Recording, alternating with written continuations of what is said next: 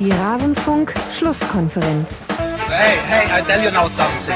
I stay only in Munich for this fucking job tonight because I cancel my, I, sorry, I come down. Sorry. Alles zum letzten Bundesligaspieltag. Hallo und herzlich willkommen zu einer besonderen Ausgabe der Rasenfunk-Schlusskonferenz. Ihr hört es schon, ich höre mich anders an als sonst und das wird sich jetzt auch so durch die Sendung ziehen, denn heute haben wir mal ein besonderes Setup. Ich stand vor der Wahl.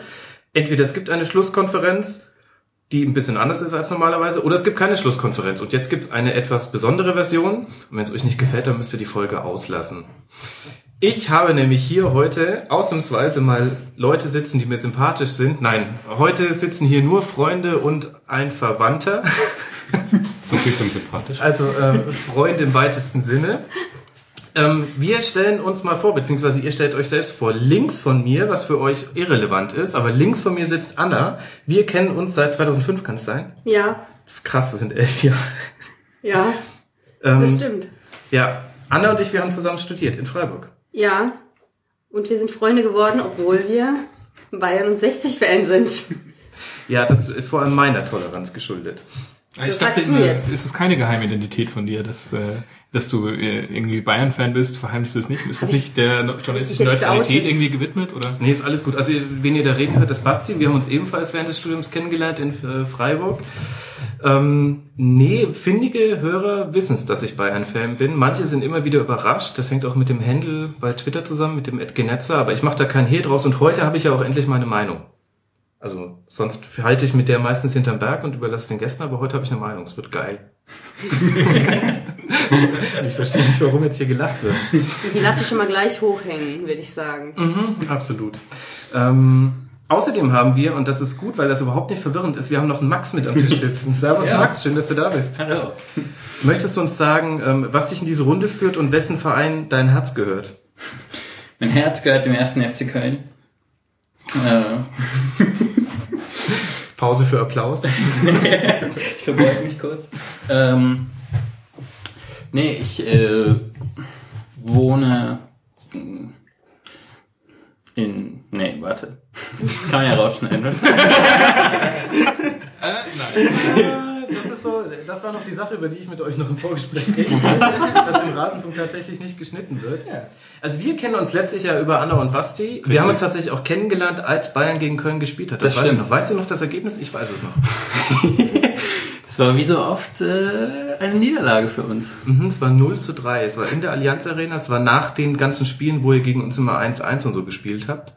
Und ähm, da haben wir uns kennengelernt, beziehungsweise an dem Abend dann gar nicht so viel, weil es haben ja die Bayern gespielt, da lernt man mich immer nicht so ganz gut kennen. beziehungsweise immer von der Seite, die schon auch zu mir gehört. Na egal, lassen wir das. Schön, dass du da bist. Wir reden auch über Köln, das wird super. Außerdem mit dabei einer der wenigen, der alle Folgen des Rasenfunk gehört hat, aus brüderlicher Solidarität und als kleiner Check, ob äh, unsere anderen Brüder das hier auch in... Du bist mein Lieblingsbruder, weil du alle Rasenfunk-Folgen gehört hast. Äh, der Christoph. Ich würde sagen, das spricht nicht so für meine Konkurrenz. Hallo und Servus. Ähm, ja, wie es der Max schon gesagt hat, ich bin sein jüngster Bruder. Wir kennen uns jetzt seit 28 Jahren.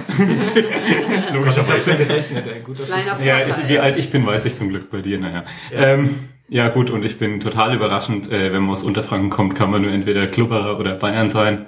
Ich bin auch Bayern-Fan. Genau. Und du bist, Die wenn sich Seite irgendwas der getan hat seit Rasenfunk Folge 1, dann bist du äh, einer der Gründe dafür, weil ich von dir immer viel Feedback krieg. Und ich teilweise dann während der Aufnahme schon weiß, das findet er jetzt lustig, das findet er scheiße. Ist, und ich krieg von dir immer das ehrlichste Gästefeedback. Danke dafür. Ja, und heute komme ich zum Super Bowl schauen und schon muss ich mitmachen. Ja, genau. Das ist der Grund, warum hier alle ähm, mitgehangen sind, weil wir später Super Bowl gucken und ganz viel Essen essen werden. Das wird schön. Geil. Aber vorher kommt immer noch die Arbeit. Basti, wollen wir zu dir noch was sagen? Äh, ja, ich bin Basti, ich kenne auch Max aus dem Studium und ähm, versuche ihn seit über zehn Jahren davon zu überzeugen, dass die Eintracht der geilste Verein der Welt ist. Aber naja, wir haben ihn schon mal in die Kurve mitgeschleppt, das war ein Anfang. Mehrmals schon. Ja, tatsächlich. Also, Ähm, ich bin halber Ultra. Da müssen alle milde lächeln. Ja. ja, genau. Und freue mich, heute hier zu sein. ja, ist auch sehr schön. Du bist auch bei Twitter. So, Ja. wie mein, äh, so wie Christoph ja auch mein Bruder. At Krusty, der Clown.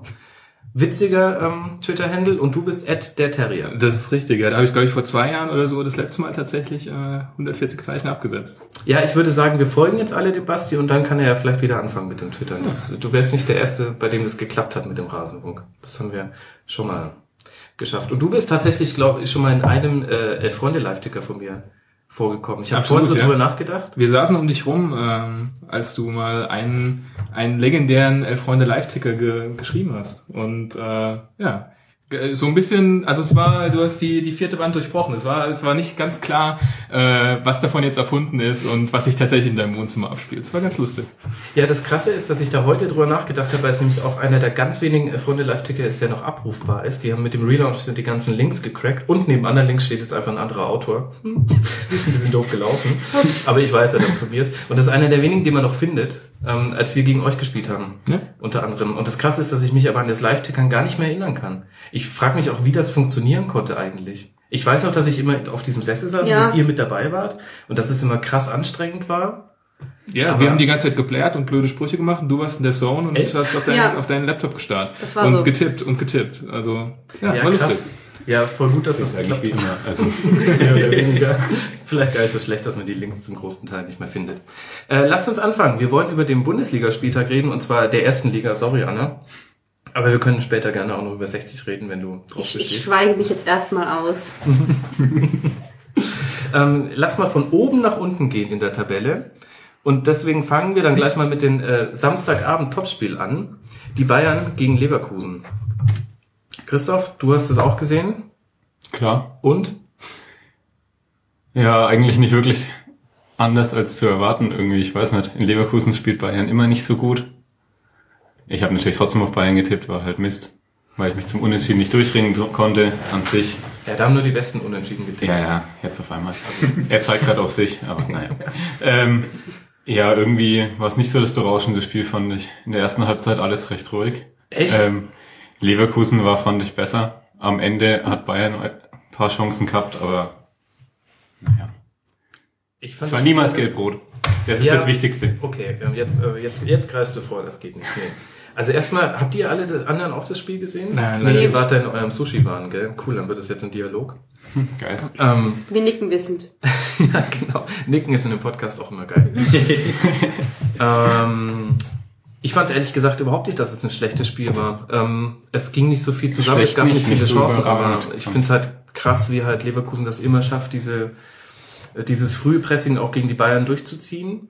Und gleichzeitig war es aber von dahingehend vorhersehbar, dass du halt gleich schon gesehen hast, das reicht wahrscheinlich für so 75 Minuten und dann kriegen die es nicht mehr hin. Dann weiß ich noch, dass es schon so ab der 38. Minute war so die erste Phase, wo Leverkusen vorne nicht mehr mit fünf draufgegangen ist. Und dann war es halt eigentlich so, wie man es da tatsächlich immer halt bei den Spielen gegen Leverkusen unter Schmidt hat. Du hast dann quasi noch deine Chancen, gerade gegen Ende des Spiels das Ding zuzumachen. Wenn du Pech hast, fängst du, fängst du aber auch vorher einen Rückstand.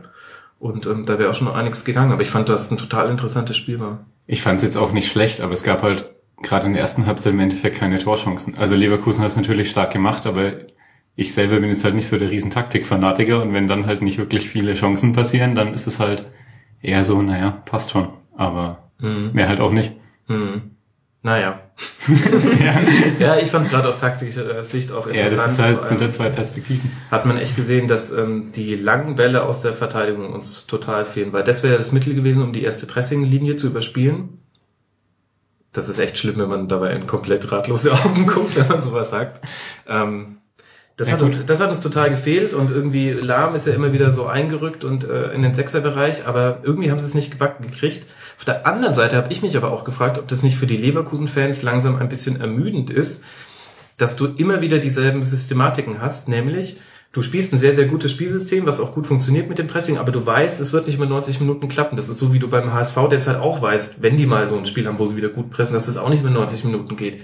Aber das eine ist halt HSV und das andere ist halt Ja, aber eigentlich wäre es halt geil. Die hätten halt nur äh, das letzte Stück noch zu Ende spielen müssen und das 1-0 schießen. Aber an sich haben sie ja gut gespielt. Und dass ihnen dann die Luft ausgeht, okay, das ist normal. Das passiert halt regelmäßig. Aber Ja, das es halt stellen sich so viele gegen Bayern hinten rein. Das ist doch langweilig und die kriegen dann voll auf den Sack. Da ist doch viel besser, wenn man mal gerade zu Hause mal gescheit drauf geht. Also ich finde, Leverkusen hat das eigentlich ganz gut gemacht. Ja, ja, ich finde auch, dass sie es gut gemacht haben, aber ich frage mich, also jetzt aus Leverkusener Sicht würde ich das ja wahrscheinlich ein bisschen kritischer sehen als jetzt so als neutraler.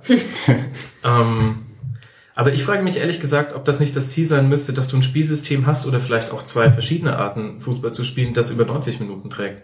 Also jetzt ist es das dritte Jahr unter Schmidt und so langsam muss ich doch auch, ich weiß, es ist das eins der schwierigsten Spiele der Saison gegen die Bayern und die Bayern haben das vor allem hinten raus, dann mit der Einwechslung für Müller auch echt gut gemacht. Also da kam halt auch genau der richtige Spieler rein und Costa hat dann auch entdeckt, ähm, dass er auch einen Zweikampf gewinnen kann. Aber trotzdem willst du doch eigentlich, dass deine Mannschaft auch in einem Topspiel über 90 Minuten mithalten kann. Und ich fand, das war vollkommen vorhersehbar. Er hat auch mit den Auswechslungen nicht mehr dagegenhalten können. Weiß nicht, ich finde das so ein bisschen. Da ist schon was dran, aber irgendwie finde ich den Schritt macht Leverkusen doch seit Jahren irgendwie nicht richtig. Dass die jetzt mal immer denken so, ja, die sind eigentlich ganz gut, die haben eigentlich ziemlich geile Spieler und die Rückrunde spielen sie wieder Mist. Oder irgendwie schaffen sie es dann doch nicht wieder oben hinzukommen. Also klar, aus Leverkusener Sicht ist das frustrierend und ich weiß auch nicht genau, woran das liegt, aber das ist ja nichts Neues. Also klar müssen die jetzt mal 90 Minuten durchhalten. Überrascht mich aber halt auch nicht, dass sie es nicht schaffen. Mhm. Ja, denn, nee, das stimmt. Überraschend war in dem Spiel irgendwie wenig. Außer die gelb-rote Karte gegen Xabi Alonso. Ja, gut, ich will jetzt gar nicht groß drauf rumreiten, weil im Endeffekt äh, hat es jetzt so viel zum Spiel, denke ich, auch nicht beigetragen. Aber wenn da, wenn man halt sieht, dass der Kircher die erste Halbzeit alles hat durchgehen lassen, was er ja wegen mir ruhig machen kann, ähm, dann muss es aber halt konsequent durchziehen. Das fand ich gut, das hat er sogar der Merck als Kommentator gesagt, dass ähm, man kann Gelb geben, aber wenn er halt vorher alles durchgehen lässt, dann ist das halt einfach auch kein Gelb, dann ist es halt auch kein Gelbrot. Mhm. Aber es hat am Spiel eh nichts geändert und der Alonso war jetzt auch nicht so überragend. Nee, eigentlich nicht. Also, mein Gott. Ja, das stimmt. Er ist ein bisschen spät in die Karten eingestiegen, wie die Erben Colinas sagen würden. Und vielleicht war das der Fehler. Das hat mich aber auch gewundert, weil ich fand, das haben wir auch jetzt schon öfter gesehen in Spielen gegen Leverkusen, sind schon ganz schön draufgegangen. Und so beim dritten Foul von Kiesling hätte ich mir dann schon gedacht, das ist halt auch einfach so ein Signal. Also ähm, das sind ja alles keine schlimmen Fouls, sind nur so kleine Dinger. Da kann man eigentlich dann schon mal eine Personalstrafe aussprechen. Er hat halt, er hätte halt früher mal dazwischen grätschen sollen vielleicht. Was eine schöne Metapher ist, wenn wir aber nicht gegen eine gelbe Karte sprechen. Aber jetzt mal als Bayern Outsider, ähm, das war jetzt schon ein sehr pomadiger Start in die Rückrunde. Und natürlich auch da irgendwie die Frage, inwieweit hängt es zusammen mit den Unruhen im Verein, ähm, um mal hier so ein bisschen äh, Bildzeitungs ja, Bildzeitungsperspektive mit in die Runde zu bringen. Ich, äh, äh, inwieweit muss Matthias Sammer da jetzt mal auf den Tisch hauen? Jetzt, ich also, finde, wir sollten die 60erin antworten lassen. Ach Bu, ich werde hier nur gedisst die ganze Zeit. Ich ahne Schlimmes. Es tut mir ja leid, Anna. Nee, Nein. Wir, wir hören damit jetzt auf, aber du bist es ja auch gewohnt. Ja, ja. Das, ich, ist ja, das ich, stellt ja fürs Leben. Seit einigen Jahren lebe ich damit. Mhm. Das macht's nicht besser. nee, es war auch gerade so eine Formulierung, die eigentlich nur so ja, ja, chronisch so, Kranke. Genau, so, so, fühlt man sich auch ein bisschen als 60-Fan teilweise. Oh Mann. Ähm, zurück zu Bayern.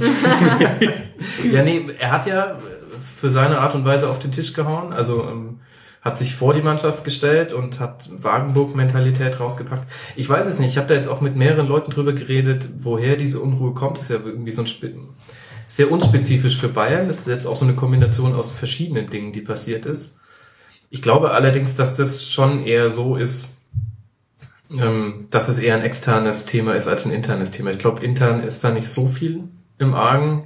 Dann würde man irgendwie noch ganz andere Verwerfungen erkennen können und vielleicht auch noch mehr Infos erfahren. Ich habe so den Eindruck, es hört sich alles immer so nach einer Quelle an die jetzt irgendwie aus irgendeinem Grund angefangen hat zu plaudern. Dann kann man halt mal überlegen, wer so die Spieler sind, die gerade unzufrieden sein könnten. Und eventuell ist es einer von denen, vielleicht ist es aber auch irgendjemand aus dem Umfeld. Vielleicht ist es aber auch tatsächlich nur, dass ähm, so mancher Journalist jetzt die Geschichte auspackt, die er bisher nur aus einer Quelle gehört hat und die man sich bisher gespart hat, weil man sich ja auch nicht komplett verschatzen will. Also ich weiß es nicht. Ich finde, ja, es ist schon unruhiger als sonst ich finde aber andere Themen irgendwie gerade viel wichtiger bei Bayern. Also was sich jetzt tut ähm, in der Fanszene, jetzt auch mit dem neuen Sponsor, also dem äh, Flughafen von Doha. Herzlichen Glückwunsch. Super. Ja, Millionendeal, Platin-Sponsor. Ja, Platin-Sponsor ist auch echt bombig. Ähm, ist halt leider Katar und ähm, jetzt weiß man auch, ähm, Also Ja. Wintertrainingslager ist jetzt Eben, klar. haben sich endlich mal ausgezahlt, die ganzen Trainingslager. Gott sei Dank, da gab es bestimmt vorher auch Stimmt nicht mit dem Champions League Titel, sondern mit dem Sponsor. Damit hat sie haben die Trainingslager endlich Ja, aber wir hatten die Diskussion ja vorher schon ähm, ein bisschen, ähm, das, ähm, bevor der Podcast aufgezeichnet wurde, dass ja eigentlich die Bayern konsequent ähm, jedes Jahr was in diesen Markt investiert haben und das eigentlich ja jetzt nicht wirklich überraschend kommen kann, dass so ein Deal abgeschlossen wird und da überrascht einen schon die, die öffentliche Empörtheit, die da jetzt aufschlägt. Hm, Finde ich ehrlich gesagt nicht. Ich finde nicht, dass klar war, dass wir, dass wir direkt einen Sponsoring-Deal mit Katar abschließen. Ich finde, also gerade nach den kritischen Stimmen, nach dem letzten Wintertrainingslager und dem Testspiel in Saudi-Arabien, da, da hatte das ja schon eine Öffentlichkeit erreicht, die quasi halt auch breit war. Und ähm, vorher war es eher so ein Fan-Thema, ehrlich gesagt, glaube ich. Also auf Twitter hast du es natürlich mitgekriegt, aber wer ist schon auf Twitter? Also selbst an diesem Tisch ja nur drei von fünf. Zweieinhalb. Ich lese auch nur, ich schreibe kaum was. Also, eigentlich nur eine. Also eigentlich, Und die Hälfte von dem, was ich lese, ist von Max. Hallo, liebes Internet. Ja, das, das reicht ja ehrlich gesagt. Auch mir würde das genügen. Das ist eigentlich schon genau der Ausschnitt der Welt, den ich am sympathischsten finde.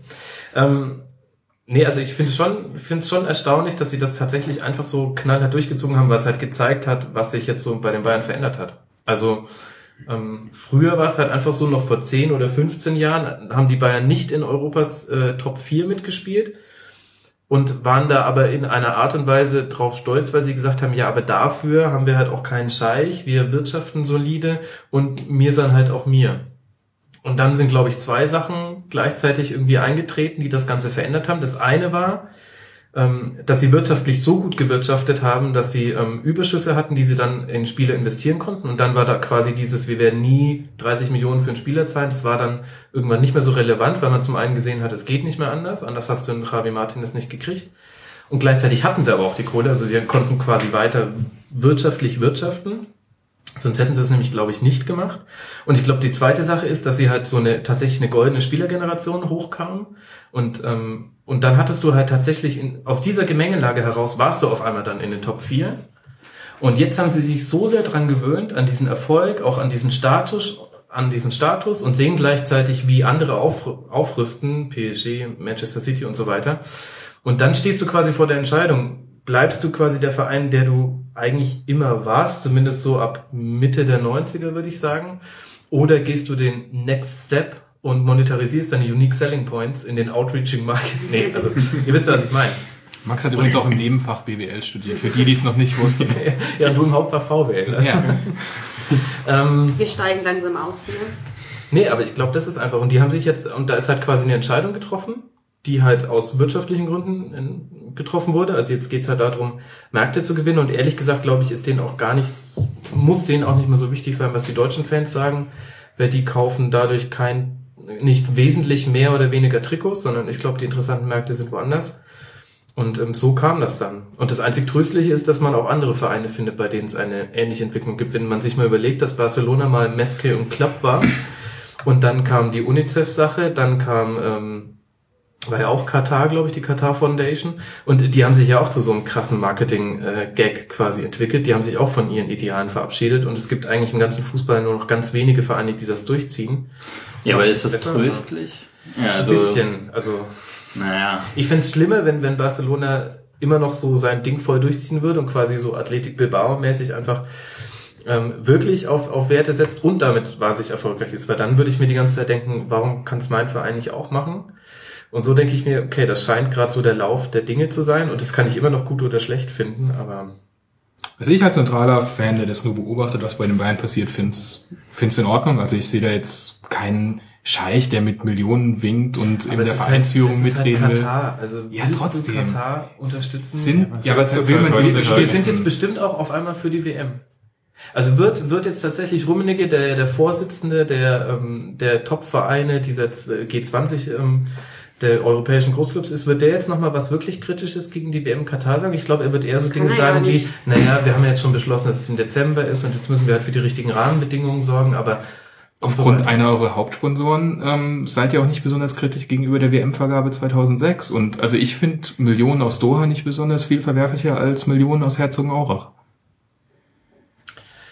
Ja, das stimmt, aber ich weiß nicht ehrlich gesagt, ob man das so miteinander verquicken kann an der Stelle. Also ja, doch aus deiner Sicht schon, Aber das eine ist ja ein neuer Sponsor, den man sich geholt hat, und das andere ist quasi eine, eine Verbandelung von einem Sponsor von Adidas und Bayern, die es halt quasi schon seit Jahrzehnten gibt, so wie es ja, so wie Adidas ja bei vielen Clubs drin steckt, sind schon noch mal zwei unterschiedliche Nummern, weil aus der einen Nummer kommst du nicht mehr raus, weil der CEO von Adidas halt einfach bei dir auch im Aussichtsrat sitzt. Und das andere ist halt quasi, dass du einfach einen Flughafen zum Platin-Sponsor machst, was ja auch an sich schon irgendwie, also, Flughafen? Was zur Hölle? Ja, das ist ein sehr erfolgreicher Flughafen. Ja, ja, Wahnsinn. Champions League unter den Flughäfen. Ich freue mich auf die Sponsoraktivierung, die es ja bestimmt auch geben wird. Aber das, ich weiß nicht, also ich finde, und das finde ich halt ehrlich gesagt spannender als alles irgendwie, ähm, dass da Vidal seine, seine Rechnung rumliegen lässt. Schaut oben in mein Büro, da liegen auch viele Rechnungen rum. finde ich jetzt nicht so. Und das ist halt auch so eine Sache, das liegt halt in Zeiten, wo die, wo die Boulevardjournalisten sich es auch erlauben wollen, sowas liegen zu lassen. Ich glaube, es gibt ganz viele Sachen, die kommen auch einfach nicht raus und dafür gibt es aber mal ein Exklusivinterview mehr an einer anderen Stelle. Und ähm, aber das finde ich ehrlich gesagt das viel kleinere Thema. Ich finde das größere Thema ist echt jetzt, was sich da so mit dem Verein verändert und wie sich, wie das jetzt halt auch auf so einen Zeitraum von fünf Jahren gehen soll. Wenn, wenn, wenn, wenn jetzt halt echt wirklich neuer TV-Vertrag in der Premier League, Manchester City geile Einkaufstour machen wird mit Pep, PSG rüstet wahnsinnig auf, die wachsen auch wahnsinnig krass in den internationalen Märkten. Das kriegt man hier immer nur nicht so ganz mit. Das finde ich irgendwie viel, viel spannender alles. Hm. Ähm, Beenden wir mal diesen Monolog. Wollt ihr zu dem Spiel noch irgendwas sagen? Nee, ihr habt ja eh Es war fantastisch. Die Frage ist halt, was jetzt mit Leverkusen passiert. Brechen die jetzt wieder völlig ein und stürzen raus oder geht da noch mal was? Ich meine, Hertha an sich ist nicht weit weg. Gut, Dortmund, Bayern kann man vergessen, aber so wirklich, ich weiß auch nicht. Naja, aber kann man nicht eigentlich einen Punkt gegen Bayern? Also ist ja kein Misserfolg. Nö, der Punkt gegen Bayern ist völlig okay. So ist es nicht. Nur die ganz Großen haben diese Saison gegen die Bayern gepunktet. sagte der Eintracht-Fan. Absolut zur Erinnerung für die Hörer. Ja, stimmt, nur die ganz Großen, ja. Haben auch im Prinzip eine ähnliche Taktik gemacht. Also ich habe Leverkusen auch mit einer Sechserkette im eigenen Fünferraum gesehen. Jeder, was er kann halt, gell? Ich weiß nicht, irgendwie, eigentlich hat ja Leverkusen äh, von den Ergebnissen her den Turnaround schon ein bisschen geschafft. Also sie haben jetzt ähm, Winterpausen übergreifend, sind sie seit fünf Spielen umgeschlagen und haben drei Siege davon erzielt und hatten vor allem dieses überzeugende 5-0 gegen Gladbach. Das war, glaube ich, so tatsächlich ein kritischeres Spiel als, als jetzt. Also ich weiß nicht, ich glaube ehrlich gesagt, dass die sich da jetzt festkrallen und ich würde mir da eher Sorgen machen, wenn ich bei VW am Band stünde und Wolfsburg-Fan wäre. Also ich sehe es irgendwie nicht so kritisch. Ja, ja. Ich bei dir. Spielen jetzt auswärts in Darmstadt, Leverkusen. Oh, Und die das Bayern, interessant. war das Ironie? Nein. Das ist Also tatsächlich ein schweres Auswärtsspiel. Also kann ich auch als Eintracht-Fan bestätigen. Ähm, das ist äh, nicht leicht, auch für uns nicht leicht, wenn wir da auftreten. Sogar für euch. Sogar, ja. Ohne Auswärtsfans Ohne, übrigens. ohne Auswärtsfans, ja. Genau. Äh, zu, zur Eintracht kommen wir noch. Da können wir uns dann ein bisschen mehr Zeit nehmen. Sehr gut. Alle reiben sich die Hände. Ähm, die Bayern spielen dann nächste Woche auswärts beim FC Augsburg. Das nächste Spiel, über das ich gerne mit euch sprechen wollen würde, ist Hertha gegen Dortmund. Ein knackiges 0 zu 0 und die Geschichte des Spiels war, dass José Mourinho neben Aki Watzke saß. Ja, das habe ich nicht mitbekommen. Das hat Sky gar nicht erwähnt. Ist ja krass, dass du das jetzt weißt. Ironie funktioniert im Podcast nicht. So. Ich dachte, deine Hörer sind intellektuell auf der Stufe, dass die das mitbekommen. Ich habe schon so oft ironisch Dinge gesagt, wo dann auch Gäste voll ernst drauf eingestiegen sind. Okay, gut. Ja, ja, Sky hat es bei jeder Schalte erwähnt und ungefähr zehnmal und die ganze Zeit im Mourinho gezeigt statt das Spiel. Ja. Gibt sonst noch was dazu zu sagen? Es war jetzt nicht so schlimm, wie 0-0 sich auf dem Papier liest. Also es gab schon Chancen auf beiden Ecken. Wobei die größeren dann, finde ich, fast die Härte am Ende hatte mit Kontern irgendwie, mit Kalu und Baum Johann. Aber insgesamt eigentlich auch so, wie es erwartbar war. Ja, überraschenderweise ein Spitzenspiel und ein Spitzenspiel auf Augenhöhe. Also, ähm, ich meine, wir haben hier noch einen Köln- und einen Eintracht-Fan am Tisch sitzen, die mit Neid auf das schauen, was die Hertha dieses Jahr erreicht. Mhm. Ja. Und bei Dortmund so ein bisschen Rückfall in alte Hektik, fand ich. Ich fand halt, dass die eigentlich, also der Aubameyang hatte nicht seinen besten Tag, der Mkhitaryan hat einmal im 16er den Ball äh, furchtbar dran vorbeigetreten, aber ansonsten, wenn die, in anderen Spielen haben sie die halt gemacht, dann gewinnen die 1-2-0. Okay, gut, Hertha hatte auch gute Chancen, aber es war jetzt nicht so, dass da nichts passiert ist, dafür, dass es 0-0 ausgegangen Ja, ist. genau. Fand ich War schon okay. Ich, ich fand aber ehrlich gesagt, dass man schon ein paar Sachen gesehen hat, dass also Hertha hat es halt geschafft, in die Köpfe der Dortmunder zu kommen. Würde man beim Tennis jetzt sagen. Ähm, weil tatsächlich fand ich, dass die ziemlich, also öfter als normal gewohnt von Dortmund die falsche Entscheidung getroffen haben. Also gerade Mkhitaryan zum Beispiel hatte einmal einen Schuss aus 20 Metern, da muss er nur den Pass in die Gasse zu Reus spielen, der schon in den Strafraum reinkreuzt, der schon hinter seinem Verteidiger ist. Ähm, und dann kommt die große Chance. Und normalerweise trifft Mkhitaryan in dieser Saison immer die richtigen Entscheidungen. Und in dem Spiel war es so, dass die relativ häufig dann auch zu früh den Abschluss gesucht haben, zu hektisch den Vertikalpass gesucht haben. Es gab gar nicht mehr diese ähm, diese horizontalen Verlagerungen, also dass sie einfach quasi den Ball ganz viel von links nach rechts treiben und wieder zurück und dann einfach gucken, was sich in der gegnerischen Abwehr verändert und wer quasi in die Zwischenräume gehen kann. Das hat mir so ein bisschen gefehlt. Jetzt war irgendwie ein so ein Spiel vor ein paar Folgen hat ein Gast von dir, ich habe natürlich keine Ahnung mehr, wer es war, äh, gesagt, dass äh, die Meisterschaft sowieso nicht mehr spannend wird, weil Dortmund nie im Leben halt alle Spiele noch gewinnt, weil die irgendwann mhm. eh Punkte liegen lassen. Das war jetzt so ein Spiel, die hätten eigentlich schon gewinnen können, aber irgendwie liest halt nicht richtig, dann spielst du unentschieden und zack, Bayern spielt auch unentschieden, aber bringt dir halt nichts. Und genau das ist halt so ein bisschen das Problem. Ja, wobei, ja, stimmt, also sehe ich auch genauso wie der Gast, irgendwie habe ich das Gefühl, es hätten mehrere Gäste schon gesagt. Ja, letzte, vorletzte Folge, keine Ahnung. Ich mich äh, gerade gar nicht drauf festlegen, wer es war. Aber sehe ich auch so. Und das, das, und das muss man aber jetzt auch nicht erwarten, man muss mal überlegen. Ähm, was habe ich vorhin gelesen? Darmstadt hat aktuell mit seinen 24 Punkten fünf Punkte mehr als Dortmund zum gleichen Zeitpunkt der letzten Saison. Und das muss man sich einfach vor Augen halten. Und dafür ist das ja jetzt alles schon vollkommen in Ordnung. Ja, hier wird genickt. Ja. Ich übersetze das mal. Und immerhin war das Olympiastadion mal voll. Ja, absolut. Das merkt man schon, dass das irgendwie mal richtig geil ist, wenn die Schüssel voll ist. Mhm. Schon hat schon was. Das stimmt.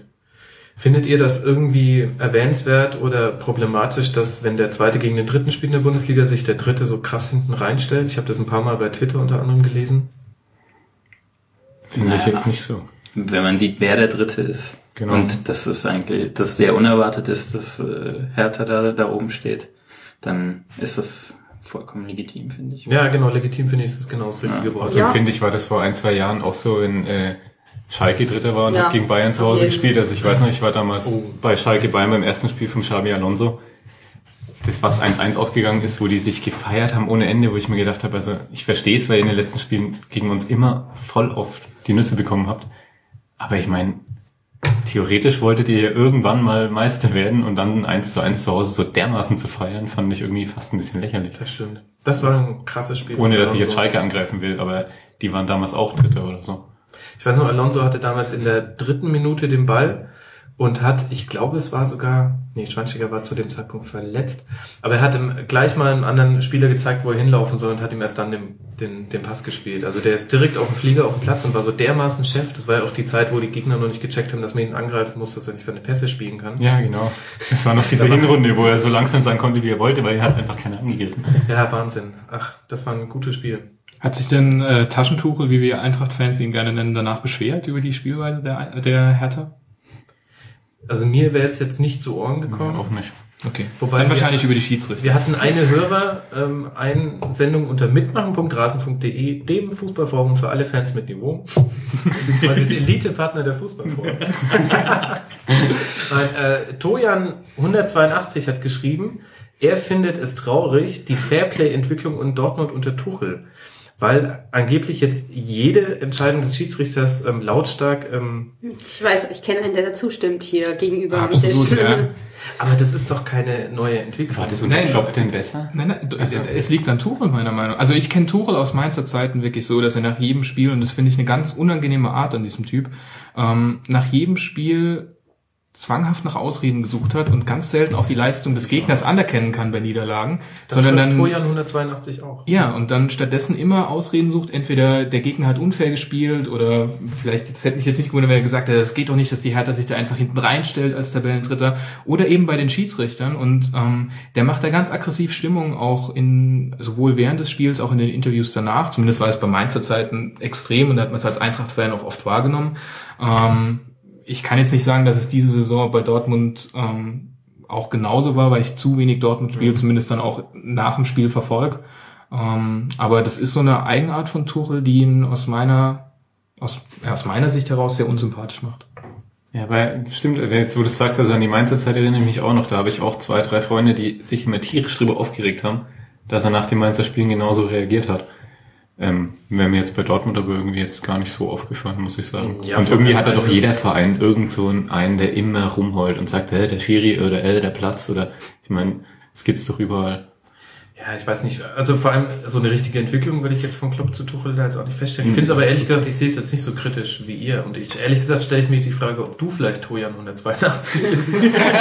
Ich habe mehr als ein Pseudonym bei Twitter. Es werden noch einige Beiträge Aber- kommen, wo ich versucht habe, diesen Podcast zu infiltrieren. Ja, sehr schön. Das wird auch immer funktionieren, glaube ich.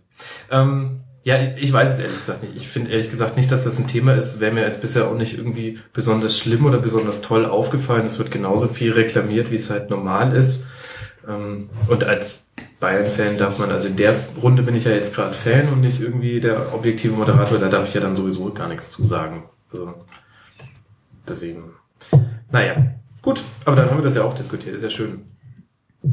Ähm, Hertha jetzt auswärts gegen Stuttgart und Dortmund zu Hause gegen Hannover. Und vor allem letzteres wird natürlich eine harte Prüfung. Ja, wobei Stuttgart im Moment, äh, kann ich leidvoll Jetzt- erzählen, on fire ist. Ja, das ist wahr, da kommen wir noch zu. Wir heben uns das noch so ein bisschen auf. Das ist Ja. wie so ein, Das ist ein Spannungsbogen. das, ist- ja, das ist wie so ein ist immer klein, leicht angeteasert und Genau, am Ende dann die große Explosion. Wir haben die Flasche schon entkorkt und jetzt müssen die Termine noch ein bisschen arbeiten.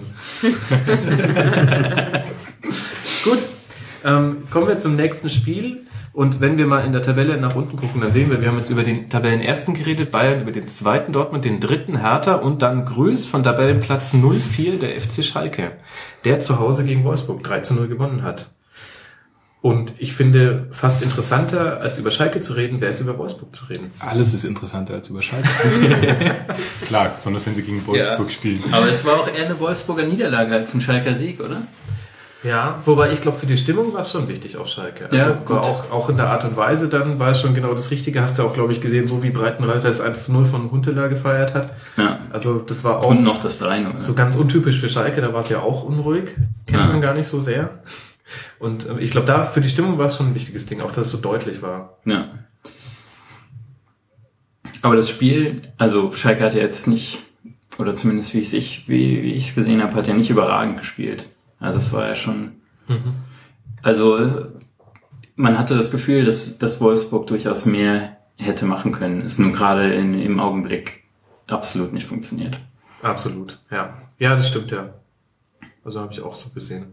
Und die Frage ist so ein bisschen, wie das jetzt bei Wolfsburg weitergeht, finde ich. Also, weil da hat es ja in ganz vielen Komponenten nicht gestimmt. Also, wenn die, wenn die Innenverteidigung stehen würde, da hat er, ist ja jetzt Knoche aufgelaufen für Dante, ähm, wenn die Innenverteidigung stehen würde und der ganze Defensivverbund, da wüsstest du wenigstens, naja, wir fangen hinten keinen und dann spielen wir halt 0-0 oder irgendwie fällt halt einer rein. Aber sowohl das stimmt nicht, das hat man eindrucksvoll jetzt gesehen, auch finde ich in allen Rückrundenspielen jetzt schon und besonders, also das 1-0 auch mal wieder, er kommt da vollkommen frei, kann er abschießen aus 20 Metern. Ähm, und, und nach vorne geht's aber auch nicht, weil sie irgendwie immer noch ihren Stiefel so spielen, wie sie ihn auch unter De Bruyne und mit Perisic gespielt haben. Nur, dass die Asymmetrie nicht mehr ganz so krass ist. Und Draxler nicht De Bruyne ist. Genau. Und da fehlt mir halt so ein bisschen, so ein bisschen jetzt die Veränderung ähm, auf Plan B. Also ich finde, dass, dass Kruse halt wahnsinnig schlecht eingebunden wird, eingebunden wird, allein schon von der Art und Weise, wie zum Beispiel die Offensive ausgelegt ist. Und ähm, dass Schürle irgendwie gerade nicht so die Jahre seines Lebens hat, ist inzwischen jetzt auch bekannt, aber Ja.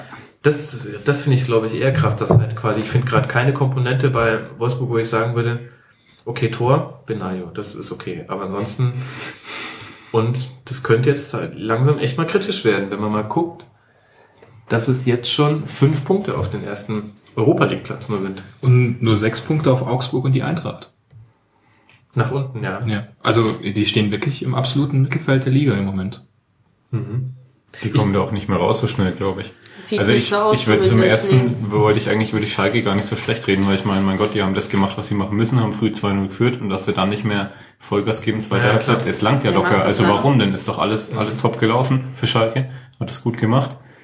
Und Wolfsburg, also ich bin mal gespannt, äh, wann irgendjemand mal über den Hacking spricht.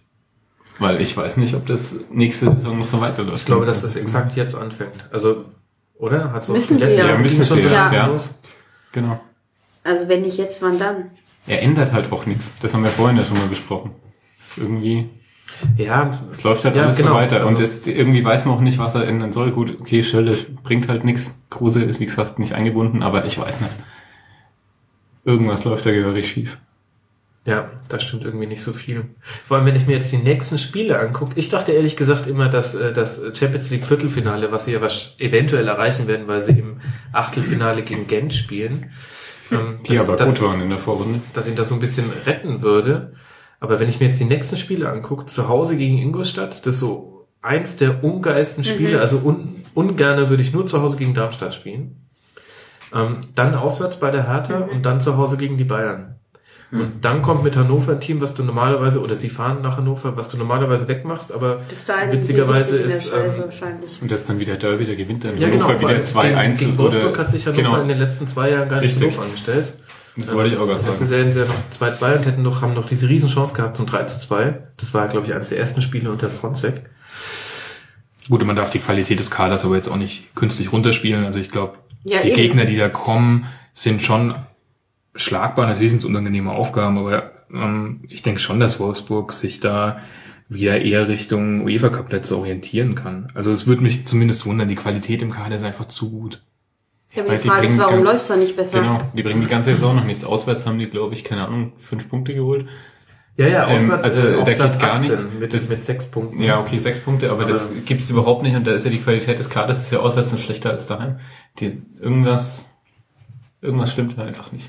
Ja, aber manchmal sind es ja kleine psychologische Dinge. Also ich kann nur noch mal auf ähm, das Spiel gegen die Eintracht auch zurückblicken, wo sie eigentlich in der ersten Halbzeit 5-0 führen müssen. Ähm, dann ist das Spiel durch und sie haben standesgemäß gewonnen, wie es sein muss. Und ähm, dadurch, dass das nicht passiert ist, hat es auf einmal Klick gemacht und die zweite Halbzeit ist komplett anders verlaufen. Und ähm, ja, vielleicht sind es manchmal so Kleinigkeiten und, und vielleicht ist es auch gar nicht so sehr das Spielsystem. Ähm, vielleicht ist es manchmal auch einfach nur so ein, so ein, ja, im Amerikanischen sagt man Momentum. Wir schauen heute Abend Football, da wird es noch einige, äh, einige Male auftauchen, der Begriff. Ähm, aber vielleicht ist es das tatsächlich manchmal. Wird das Aber- unser Trinkspiel? Nee, unser, Trink, so unser, unser Trinkspiel hat auf jeden Fall, ähm, Also Wasser, Wasser. ja, Liebes Internet. Je- jeder, jeder wird einen Schluck Wasser zu sich nehmen, wenn Peyton Manning Omaha sagt. Also zwei Sachen. Erstens, was Was gibt, Oma in Oma. was gibt dir dann die Hoffnung, dass das bei Wolfsburg jetzt auf einmal besser wird? Weil das ist doch jetzt schon die ganze Zeit so. Und äh, zweitens, ich brauche ein neues Bier, wäre noch eins. Ich habe noch Danke ähm, draußen auf der FC Bayern Fußmatte. Und interessanterweise war das nicht mal ein Witz, liebe Hörer. Ja, ich, gut, gute Frage. Also ähm, ich, ich bin zu wenig drin tatsächlich bei Wolfsburg, um jetzt eine Fachanalyse da geben zu können und, und sagen zu können, ähm, was jetzt genau die Schritte sein müssen, damit es besser wird. Ähm, aber auf lange Sicht muss ich einfach sagen, der, der Kader ist gut und ähm, auch wenn die jetzt mal Schwächephasen haben, muss sich das auf lange Zeit bezahlt machen. Da sind so viele Spieler drin, nach denen sich andere Bundesligisten die Finger lecken würden. Ähm, ich traue bis heute Sebastian Jung unter anderem nach, der ja vielleicht im Sommer ähm, dann doch wieder zur Eintracht zurückkehrt. Aber das, das ist für mich eine absolut ähm, legitime oder eine absolut legitime Option als Rechtsverteidiger. Der stand kurz vor der Nationalmannschaft, als er noch bei der Eintracht gespielt hat. Ja. Ich blicke, ich blicke in betroffene Gesichter. Also diese Diskussion mit äh, Nationalspielern, die von der Eintracht kommen müssten, haben wir schon. Schweigen wir kennen uns jetzt auch schon elf Jahre, die haben wir jetzt auch schon wirklich. Es ist ein Skandal. Sagen wir, sagen wir, es ist. Es ein Skandal. Das eigentlich krass ist, dass wir zum ersten Mal Weltmeister geworden sind, ohne einen Eintracht-Spieler im Kader. Da kann irgendwas Jetzt nicht gestimmt haben. Noch nicht mal das, auf das kann man sich jetzt noch berufen. Ja, Wahnsinn. Das geht einfach dahin. Also, aber schon kritisch auf, auf Wolfsburg. Und ich finde auch zum Beispiel, natürlich hängt es viel an Kleinigkeiten, auch dass du jetzt so eine zweite Halbzeit gegen euch spielst. Aber gegen euch ist ihnen das ja auch schon zum zweiten Mal passiert, weil in der Hinrunde war es auch schon so, dass Wolfsburg 2-1, glaube ich, war es. ähm, Das Wobei wir da von Anfang an besser im Spiel waren. Genau, als jetzt aber da wart ihr in der zweiten Halbzeit, ihr hättet locker den Ausgleich machen Absolut, müssen. Da ja. war Wolfsburg wahnsinnig schlecht, das war ein Heimspiel. Also es ist jetzt auch nicht so, dass das jetzt ein neues Phänomen wäre und dass sie auch nicht irgendwie gewarnt gewesen wären. Und dann äh, zu Hause gegen Köln auch schmeichelhaft. Also zumindest von der Art und Weise, wie man den, den Gegentreffer dann zugelassen hat. Und jetzt dann so auf Schalke, also puh. Also, naja, schauen wir mal. Vielleicht noch eine Frage von Fußballfan an Fußballfans. Hättet ihr Julian Draxler ausgepfiffen? Und wurde er eigentlich ausgepfiffen? Ich hab's Er wurde, nicht- Ja, ausge ja, er wurde war ausgepfiffen, das fand ich interessant, was der Alofs danach gesagt hat. Und zwar?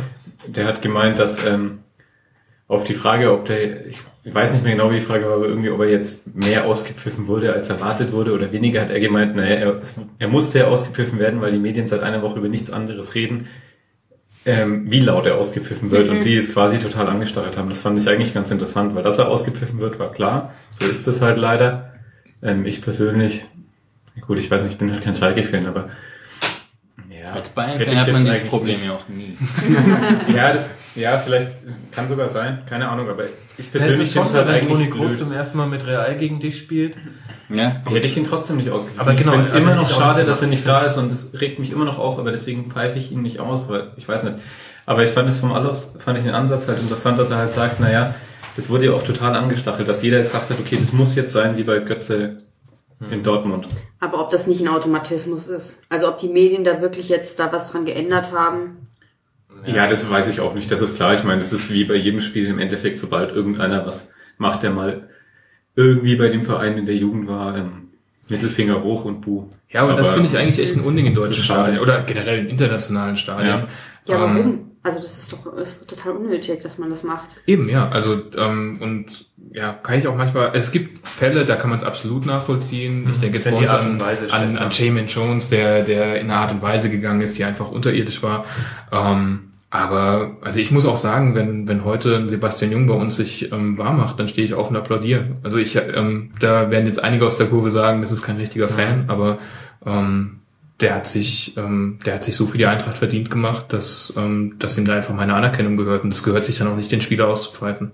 Ja, das ist aber dieses Negativgedächtnis, was halt Fußballfans in der breiten Masse haben, dass du dich eher immer an die schlechten Dinge erinnerst und nicht mehr an das, was kam. Also siehst du unter anderem jetzt auch, wenn, wenn, wenn alles unter Guardiola zum Beispiel verteufelt wird, wo ich mir denke, ja, aber die spielen halt auch Fußball, wie du es noch nie gesehen hast von Bayern. Und das hat halt, ne, also man, in dem Moment, wo dich deine große Liebe verlässt, ist halt auch echt alles schlecht, was sie gemacht hat.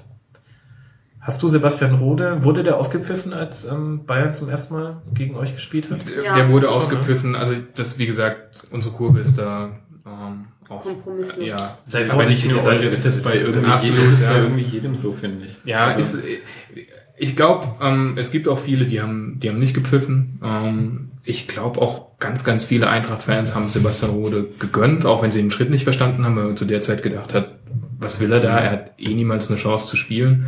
Aber ähm, ja, ähm, es, es ist einfach eine schwierige Situation natürlich auch. Du sagst ja auch richtig, es bestimmt dann emotional und, und ähm, wenn ein so ein wichtiger Spieler im Team verlässt, dann nimmt man das vielleicht auch als Angriff gegen sich, gegen den Verein.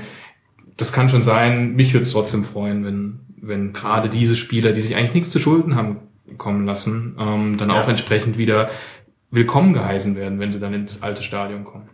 Ja, oder zumindest halt ignoriert. Ich finde es halt immer ehrlich gesagt ein bisschen ärgerlich, so viel Energie in, in Anti-Stimmung zu stecken. Also anstatt dass, ähm, das ist dasselbe, wenn in der Südkurve äh, scheiß FCN oder sowas skandiert wird. Das ist mir doch vollkommen egal. Wir spielen hier gerade ein Spiel gegen irgendeinen anderen Verein. Es geht mir darum, dass ich meine Mannschaft nach vorne anfeuern möchte und mich nicht gegenüber anderen abgrenze. Aber das Das ist aber nur bei euch so. Also bei uns wird immer nur spielbezogen skandiert. Ach so, okay. So viel zum Thema Ironie in Podcasts.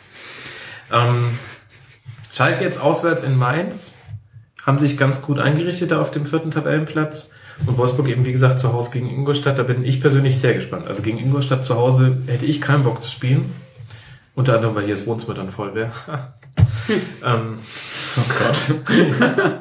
ich sehe, meine Witze funktionieren auch nicht. Ich meine Gesprächspartner. Ihr kriegt alle keine Brownies. Schweine. Ähm, naja, da darf man echt gespannt sein. Ich glaube, das wird jetzt auch so die Mediensau, die durchs Dorf getrieben wird. Hacking heute schon mit Straftraining, 110 Minuten, Schweineläufe am Schluss. Das wird schon wieder zelebriert von den Sportjournalisten. Da bin ich gespannt, wie es weitergeht. Lasst zum nächsten Spiel kommen und wenn wir auf Tabellenplatz 5 gucken, dann steht der Leverkusen, über die wir schon geredet haben, und auf dem letzten verbliebenen Europa League Platz nach regulärer Qualifikation Borussia Mönchengladbach. Und die haben zu Hause gespielt gegen Werder Bremen. 5 zu 1 und man weiß ja inzwischen, dass es Schubert Also ich finde, dass es so ein klassisches Schubert-Spiel ist, ohne den, den Hype, den sie in den ersten Spielen unter Schubert mitgenommen haben. Vorne, geil, kannst du nichts sagen. Allerdings auch Mai oh Mai, hinten ganz schön viel zugelassen.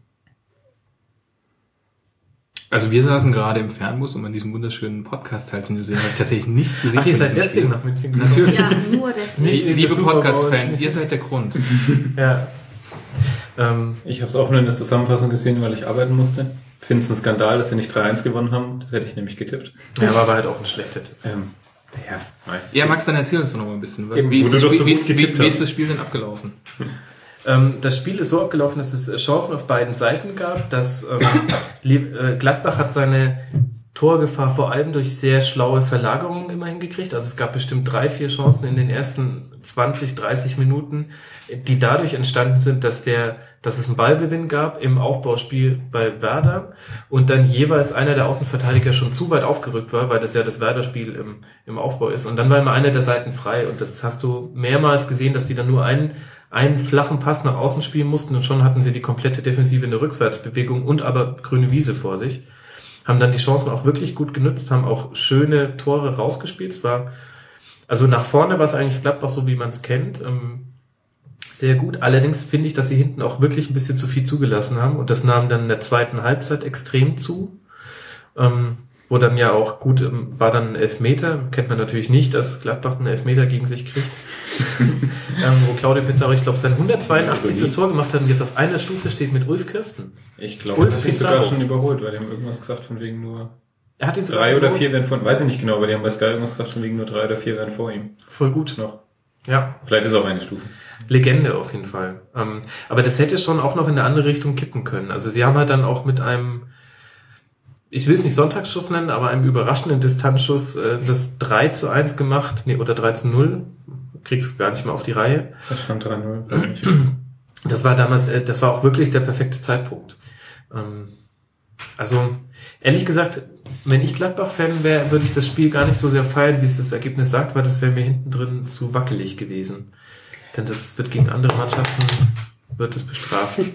Aber wenn du 5-1 gewinnst, dann feierst du doch sowieso, oder? Ich wollte es gerade sagen, das ist doch jetzt wieder irgendwie so, na, ich muss jetzt wieder irgendwas Negatives rausholen. Die haben 5-1 zu Hause gewonnen, absolut verdient, ist doch alles super. Im nächsten Spiel schaut es eh wieder anders aus. Ich muss auch sagen, ich bin überrascht eigentlich von der von der Gladbach-Saison. Ich dachte eigentlich, es müsste irgendwie ähm, wieder mehr Richtung ähm, Richtung Mitte tendieren, was was eigentlich wirklich die die Leistungskurve angeht, dass eigentlich das letzte Jahr eher so ein Überjahr war und dann typischerweise jetzt wieder ein schwächeres kommt. Ähm, und im Grunde schlagen sie sich ja ganz gut. Klar, das sind ähm, da waren auch schlechte Phasen dabei, aber ähm, auch als einziger Bayern-Besieger, ähm, das lässt sich natürlich auch gut ähm, im Lebenslauf äh, lesen, ähm, stehen sie jetzt eigentlich gar nicht so schlecht da und 32 Punkte, punktgleich mit Leverkusen, einen hinter Schalke. Die Hertha kann man auch noch knacken mit 35 vorne dran. Ist keine wirklich schlechte Saison von, von Mönchengladbach. Ja, wobei, also das stimmt natürlich, definitiv kannst du ja, also wie sollst du einen Tabellenplatz 6 mit allen Möglichkeiten nach oben auch bewerten? Aber es ist schon eine interessante Entwicklung, dass du im Prinzip seit dem DFB-Pokal Achtelfinale kassieren die halt auf einmal wieder wahnsinnig viele Tore und ich meine, gegen Werder vier kassiert, gegen Darmstadt ähm, zwei, gegen Dortmund drei, auswärts in Mainz verloren. Gut, da hatten sie auch Pech, aber das wäre auch ein 1-1 dann geworden. Also, ich weiß nicht, ich meine, ist eine junge Innenverteidigung und ähm, dadurch, dass ihn halt Schubert auch ähm, ein bisschen eine längere Leine lässt, ähm, finde ich, dass manchmal auch die Abstände zwischen, zwischen dem Defensiv- und dem Offensivverbund ein bisschen zu groß sind, weil die Offensiven schon ein bisschen zu, zu weit vorgehen und wenn du halt so ein Flügelspiel hast, wo halt auch äh, die links und rechts ähm, die Flügel entlang flitzen, dann müssen die halt auch zurückarbeiten oder es muss nachgerückt werden. Das machen die halt, das machen sie eigentlich schon immer ganz gut, aber halt nur in 80 Prozent der Fällen und das reicht halt quasi nicht, wenn du auf den Champions League Platz kommen willst. Da musst du es in 95 Prozent der Fälle richtig machen. Und ja, gut, vielleicht suche ich das Haar in der Suppe, kann schon sein, aber ich fand's ja, also eigentlich finde ich, dass du gegen Bremen anders auftreten musst. Trotz 5 zu 1. Ist ja auch richtig. Wo ich nur drauf hinaus wollte, war, man, man sollte nicht an, also zumindest denke ich nicht an Gladbach und denke, das ist ein sicherer Aspirant auf den Champions League Platz, sondern ähm, die haben jetzt auch dann wirklich nochmal eine richtig gute Saison hinterhergelegt, wenn sie am Ende auf einem der Europa League Plätze stehen. Ja, das stimmt absolut. Und das haben auf jeden Fall Tendenz nach oben noch, wie du schon gesagt hast. Weil dass die vor Wolfsburg bleiben, ich denke, das schaffen sie auf jeden Fall. Mainz, okay. Und dann, naja, Hertha kann man vielleicht schon knacken. Na, ich, nee, nee, glaube ich nämlich zum Beispiel schon mal nicht. Also Also, Leverkusen. weil da, da hat er einfach defensiv zu gut. Ich weiß nicht, ich würde halt ganz gerne sehen, Schubert hat ja jetzt quasi die erste Vorbereitung und ähm, das erste Mal könnte man jetzt sagen, okay, jetzt hat er die Möglichkeit, wirklich den Team der Handschrift zu verpassen, weil das war vorher nicht möglich. Die haben englische Wochen gehabt, die haben Champions League gespielt bis irgendwann im äh, Dezember. Da war das letzte Spiel gegen City zu Hause. Das heißt, das war jetzt die erste Möglichkeit, wo du sagen kannst, jetzt lernt man mal den Trainer Schubert indirekt über dem Spielstil seiner Mannschaft kennen. Und ja, es waren jetzt nur drei Spiele in der Rückrunde und davon ging eins mit 5 zu 1 gewonnen, aber dennoch habe ich da ein paar Dinge gesehen, die mir zumindest so ein bisschen, ja, Sorgenfalten ist zu viel, ich meine, das Gladbach, soll machen, was sie wollen, aber, aber wo ich mir halt mal Gedanken zu machen wo ich mir gedacht habe, äh, dem Lucien würde das jetzt nicht gefallen. Hm? Nee, kann man auch nachvollziehen. Ähm, bin ich bei dir. Du hast gerade City angesprochen. Können wir noch einen ganz kurzen Abstecher in die Premier League machen? Oder ist Klar. das, sind die Rasenfunkhörer da? Ähm, Nee, die lieben das. okay, super. Weil, Also ich schon. ta- tatsächlich haben wir am Samstag die Möglichkeit Jetzt gehabt, äh, City gegen Leicester zu schauen. Oh ja. Und Ah, ähm, geil. wirklich ein grandioses Spiel. Und ähm, Also 3 zu 0 für Leicester, muss man kurz für alle Hörer sagen, die es nicht gehört haben. ja, und also 3 zu fantastisch. 1 stimmt. Aguero, 89. oder irgendwie so. Da, da, hatten wir- da, kurz gedacht, dass die vielleicht Da hatten wir schon ausgemacht. ja, da hatten wir schon umgeschaltet. Da waren wir schon bei der Bundesliga. Ähm, Niemand interessiert mehr dann. fantastische Mannschaft, ähm, auch schon unter der Woche gegen Liverpool, ähm, Richtig unfassbar gut. konterstark, ähm, war die, wie der allen einfach davon rennt, ähm, Der hat heute verlängert. sehr gut, ähm, ist wirklich, also ist einfach eine richtige Herzenbildung. Man wünscht sich so oft, dass die eigene Mannschaft einfach sowas umsetzen könnte, so ein Kampfgeist. Ähm, ich meine, da spielen Spieler, die wurden auch in der Bundesliga nicht unbedingt ernst genommen, ja, wie ähm, Okazaki. Okazaki, Fuchs. Hut. Hut, ja. Ja, Hut ist ja eh die geilste Geschichte. Ja. Hat jetzt auch wieder zwei jeden Fall. Kopfballtore. Saki war bei Mainz doch eigentlich. Ja, ja, gut. nee, das das der war war- super. Ja, hast recht, war. Und mit welcher Leidenschaft und einfach die Mannschaft ähm, auch ganz interessant ausgerichtet, einfach wahnsinnige Geschwindigkeit in die Mannschaft gebracht, ähm, gerade vorne drin und äh, ja, man kann nicht mehr von Zufall sprechen, wenn jeder lange Ball, der von hinten rausgeschlagen wird, irgendwie gefährlich wird, ähm, dann merkt man schon, dann hat es ein gewisses System dahinter und es funktioniert einfach unfassbar gut und das macht total viel Spaß zuzuschauen. Vor allem, was ich bei denen cool finde, ist, dass die halt beides können. Also gegen City haben sie ja einen krassen Konterfußball gespielt und haben auch wirklich nicht viel zugelassen. City hatte auch null Bock. Also die haben, die haben es auch wieder geschafft, quasi in die, in die Köpfe des Gegners reinzukommen. Die, die waren von Anfang an angepisst von Die waren denen. richtig frustriert, das hast du echt Genau. gemerkt. Ähm, und dann haben sie halt, in dem Spiel haben sie wahnsinnig gute Konter gefahren. Und gleichzeitig hast du beim Spiel gegen Liverpool gesehen, dass sie quasi nicht so wie jetzt zum Beispiel die Hertha, die kann halt dieses eine Spielprinzip sehr gut und ein anderes so zu 60 Prozent gut. Und gegen Liverpool haben die aber auch wahnsinnig guten One-Touch-Fußball mit viel Ballbesitz auch gespielt. Äh, auch im letzten Angriffsdrittel haben die sich wahnsinnig toll durchkombiniert. Also wenn sie Platz haben, dann können sie auch was anderes spielen. Das finde ich so cool, dass die beides können. Ja. Und das war die Tor gegen Liverpool, ist einfach wirklich der Wahnsinn. Also ja, wenn es läuft, dann läuft's. Ne? Auch schon in der Entstehung. Also ich meine, ähm, den Ball, den, den Ball quasi mit so einem äh, seitlichen Dropkick überhaupt so weit nach vorne zu kriegen und ähm, der springt bei 30 Meter auf, auf aus 25 Metern nimmt er ihn direkt und haut ihn aber auch in den Winkel. Das ist nicht mehr feierlich. Also wirklich, ähm, wirklich cool. Ähm, Max und ich hatten es gestern schon von, äh, Max hat ja auch gemeint, so ein bisschen erinnert es einen früher an, an, an Kiew mit, mit Shevchenko vorne drin. Ja, die auch.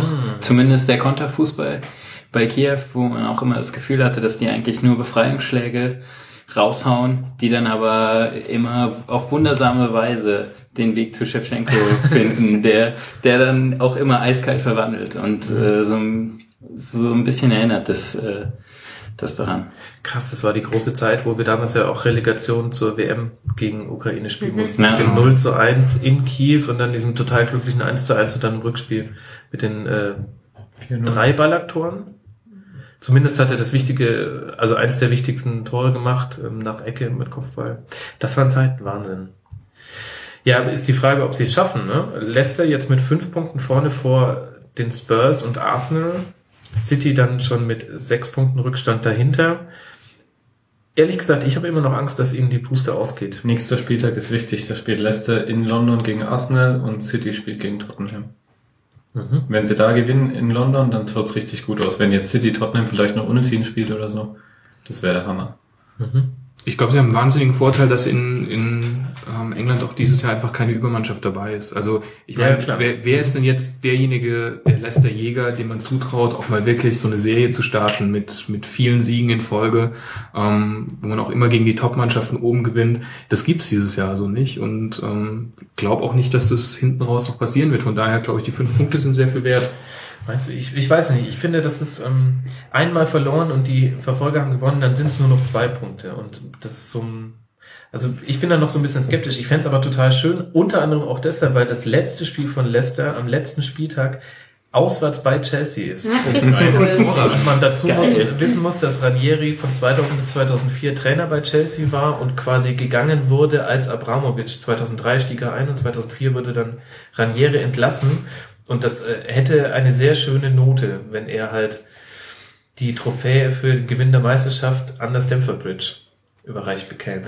Sehr schön. Im Moment erinnert mich das noch so sehr an Liverpool in der letzten Saison von Steven Gerrard, wo Ja. sie dann am, ganz am Ende... up. Ja, wobei das war eine ganz und andere das Situation. Ja, ja, aber das hat mich auch, da war ich so für Liverpool und ich glaube, jeder war für Liverpool, weil halt Stevie G muss jetzt halt nochmal die Meisterschaft holen und dann Ja, aber Liverpool das hatte, hatte in der Situation alles zu verlieren.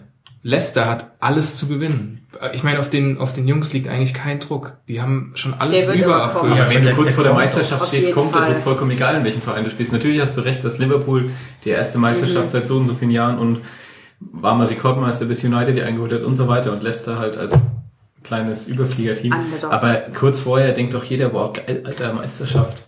Ich weiß nicht. Es Also, sind halt noch 13 Spiele. Das ist halt schon Schon, aber ähm, ich erinnere auch nochmal an Darmstadt 98, da hat man auch immer gesagt, ja, ja, die brechen noch ein, die brechen noch ein, in der, sowohl in der dritten als auch in der zweiten Liga. Und ähm, heute ähm, stehen sie in der Bundesliga völlig verdient auch und sind auch nicht hinten rein. Aber jetzt Meisterschaft Meisterschaft ist ist sogar sogar noch ernsthaft. Leicester mit Darmstadt. Natürlich. Also das ist schon eine ganz andere Liga. Meisterschaft ist doch noch mal viel Aber- krasser als Nein. Abstiegskampf oder Aufstiegskampf. Für Darmstadt die 98 und die Situation, in der die Spieler waren, finde ich das schon Ja, aber der, mediale Druck ist ja auch ein ganz anderer.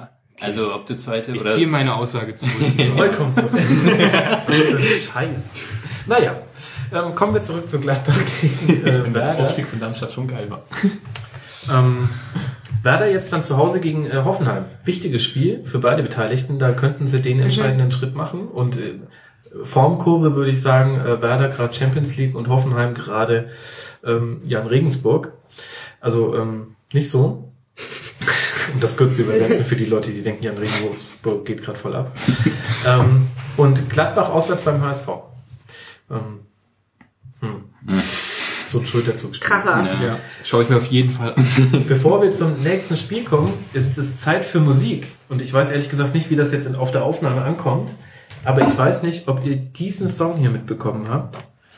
Kapitelmärkchen. Und jetzt lauscht mal.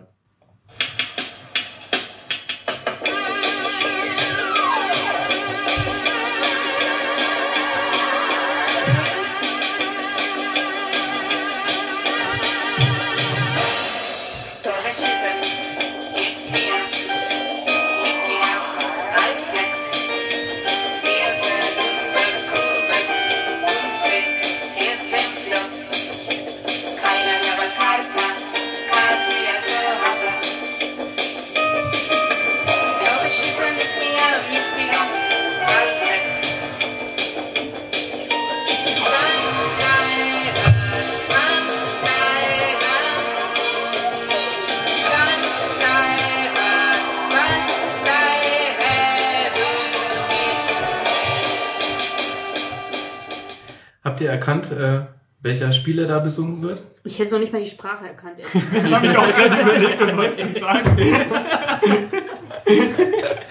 Also nein. Nein. Du hast da Ich darf keinen Tipp abgeben, weil der Max vorhin was gesagt hat und die Ich bin anderen auch sagen schon jetzt irgendwas angeteasert Lustiges. hier. ja. Gut. Hast du es erkannt? Welcher Spieler? Nee, nicht wirklich. Schweinsteiger.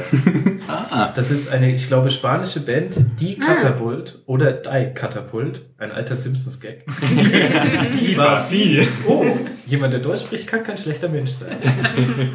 ähm, mit ihrem äh, Song Schweinsteiger. Ging am Donnerstag, glaube ich, durch die sozialen Medien äh, sehr cool. Ähm, Und da dachte ich mir, könnten wir doch mal hier ein bisschen Musik anspielen, wenn wir eh schon so eine Sonderausgabe machen. Ich hoffe, man hat es auch auf der Aufnahme gehört. Wenn nicht, werde ich es noch verlinken in den Shownotes.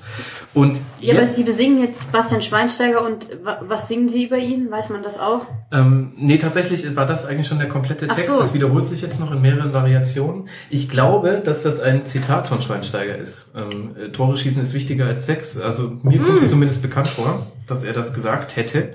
Und dann haben sie sich davon bestimmt äh, inspirieren lassen. Und dann bietet sich ja auch an, als Refrain einfach Schweinsteiger zu singen. Und ähm, ja. Anna Ivanovic likes that. ja, oder vielleicht gar nicht so sehr. Naja, so viel zum kulturellen Teil. Wie kommen wir jetzt von Bastian Schweinsteiger zur Eintracht Frankfurt? Ich weiß es nicht. Also die Aber Eintracht ist nicht kulturell. Habe ich das schon richtig verstanden hier? Ich habe Ja, da, da lehnen sich alle 60 Fans dieser Welt natürlich zu Recht auf gegen diese Aussage. Ja, genau. Ja, naja, also Hochkultur, ja, ich weiß nicht, ich war ehrlich gesagt so oft schon bei der Eintracht im Stadion, um da jetzt noch ähm, Da kommst du nicht mehr Kultur raus in die, jetzt. Nee, um, jetzt, um da jetzt noch für die Kultur in die Bresche springen Ach zu so, können. Also okay. ich habe da sowohl großartige Spiele gesehen. Ich war da, als wir gegen euch 1 zu 2 verloren haben, als David Alaba in der 80. und 87. zweimal einen Fehler macht und Bester 4-2 Spieler. gewinnt. Da war ich sogar noch im Eintracht-Block, das war ein bisschen diffizil und wurde gezwungen, den ganzen Abend über meinen Bayern-Schal offen sichtbar zu tragen, während wir dann durch die verschiedenen Weinstuben gezogen sind. ähm, erinnere ich mich wirklich gern dran. Aber man hatte immer ein gutes Thema für Smalltalk und alle Leute haben sich gefreut, dass ich den Bayern-Schal anhatte. Ich glaube, das wäre andersrum. Absolut, war gute Stimmung an dem Abend. Ja, absolut. Und dann war ich aber auch zum Beispiel bei dem äh, sagenumwogenen 0 zu 0 gegen Freiburg, dem zweiten Spieltag, glaube ich, 2014. Wir waren immer noch ungeschlagen danach. Entsprechend war auch da die Stimmung wieder gut. Hm, Das weiß ich noch, wie gut die Stimmung damals war. Vor allem im Eintracht Frankfurt Podcast. Die waren da auch total entspannt. Fast so entspannt wie dieses Jahr. Ähm, ja, die haben unter anderem jetzt auch beim Spiel gegen äh, Stuttgart, äh, hat äh, Ed Rüsseltier, der René vom Eintracht Frankfurt Podcast, getwittert, äh, wenn wir jetzt aufnehmen würden, ich würde einfach nur schreien, anderthalb Stunden lang. Das war sein Kommentar zum Spiel, als zu vier. Ja, halte ich auch ein bisschen für, für übertrieben. Also, das Spiel habe ich jetzt tatsächlich gesehen. Ähm, Ich kann zum ersten Mal qualifizierte Beiträge leisten in diesem Podcast. Ähm, ja, klar, das, man, man muss nicht gegen Stuttgart verlieren, aber das ist jetzt auch keine Schande, gegen Stuttgart zu verlieren. Und wenn man sich das Spiel anschaut, wir haben einen glasklaren Handelfmeter nicht gekriegt. Alex Meyer vergibt zwei hundertprozentige Torchancen per Kopf. Ähm, es war, wir waren jetzt auch nicht so weit davon entfernt, hier einen Unentschieden oder sogar einen Sieg rauszuholen. Ähm, da kann das Spiel nochmal ganz anders laufen. Und wenn ich mir so überlege, wie schlecht viele unserer Spiele diese Saison waren, dann gehört das nicht zu den schlechtesten. Okay, gut, wobei halt die Frage der Benchmarks sich da dann schon stellt. Natürlich. Aber zu Hause gegen, gegen Stuttgart, ich meine, ihr habt natürlich eine gewisse Geschichte, also letztes Jahr war es ja 4 zu 5, wenn ich mich richtig erinnere. Äh, Dafür habt ihr dann auswärts auch nicht zugelangt und letztlich hat sich diese Geschichte jetzt wieder wiederholt. Ja, Also, wie gesagt, ich finde, ähm, man kann gegen Stuttgart in der Form auch mal verlieren. Ähm, generell bin ich natürlich mit der Saison der Eintracht alles, alles andere als zufrieden. Also das ist, ähm, ich, wir hatten es schon ein bisschen mal auch private Diskussionen, ähm, dass ich vor der Saison zum Beispiel auch gedacht habe, eigentlich ist der Kader so gut wie schon seit wirklich, wirklich langem nicht mehr. Ähm, und wobei ich dich damals schon ganz versucht habe, wieder einzuordnen. das stimmt, ist wobei wir uns dann zusammen uns die, die Kader zusammen angeschaut haben der letzten Jahre. Ja, und das stimmt. Es, Das es sind ist wirklich so. Also die, die Spieler, die da Aber das ist wieder eine Frage der Benchmark, auch damals schon gewesen. Natürlich, für Eintracht-Verhältnisse. Aber wir haben, wir haben es geschafft mit einem qualitativ nicht besseren Kader, vielleicht gleichwertig, vielleicht sogar einen Tick schlechter in meinen Augen, ähm, eine richtig gute ähm, Saison nach dem Aufstieg zu spielen, in die Euroleague zu kommen, dort auch wirklich mit Fußball unter viel begeistert zu haben und das ist irgendwie der Mannschaft völlig verloren gegangen und das ist natürlich ziemlich traurig. Also diese Saison ist ähm, auch gerade deswegen eine der schlimmsten für mich, weil es ähm, wie von, also wir als Eintracht-Fans, wir wollen natürlich immer gern Spektakel. Also lieber verliere ich auch ähm, so ein Spiel wie gegen Stuttgart ist jetzt in Ordnung, dann auch, ähm, wo man 2-4 verliert und viele Chancen auf beiden Seiten. Aber wir hatten so viele Spiele dieses Jahr, wo wirklich die auch offensiv spielerische Hilflosigkeit einfach so dominiert hat und ähm, ja, wir keinerlei Zugriff gekriegt haben. Ja, auch Fee muss man da eine gewisse Konzeptlosigkeit vorwerfen, die ich letztes Jahr schon Thomas Schaaf vorgeworfen habe. Ähm, Also liegt's an dir. absolut, ja.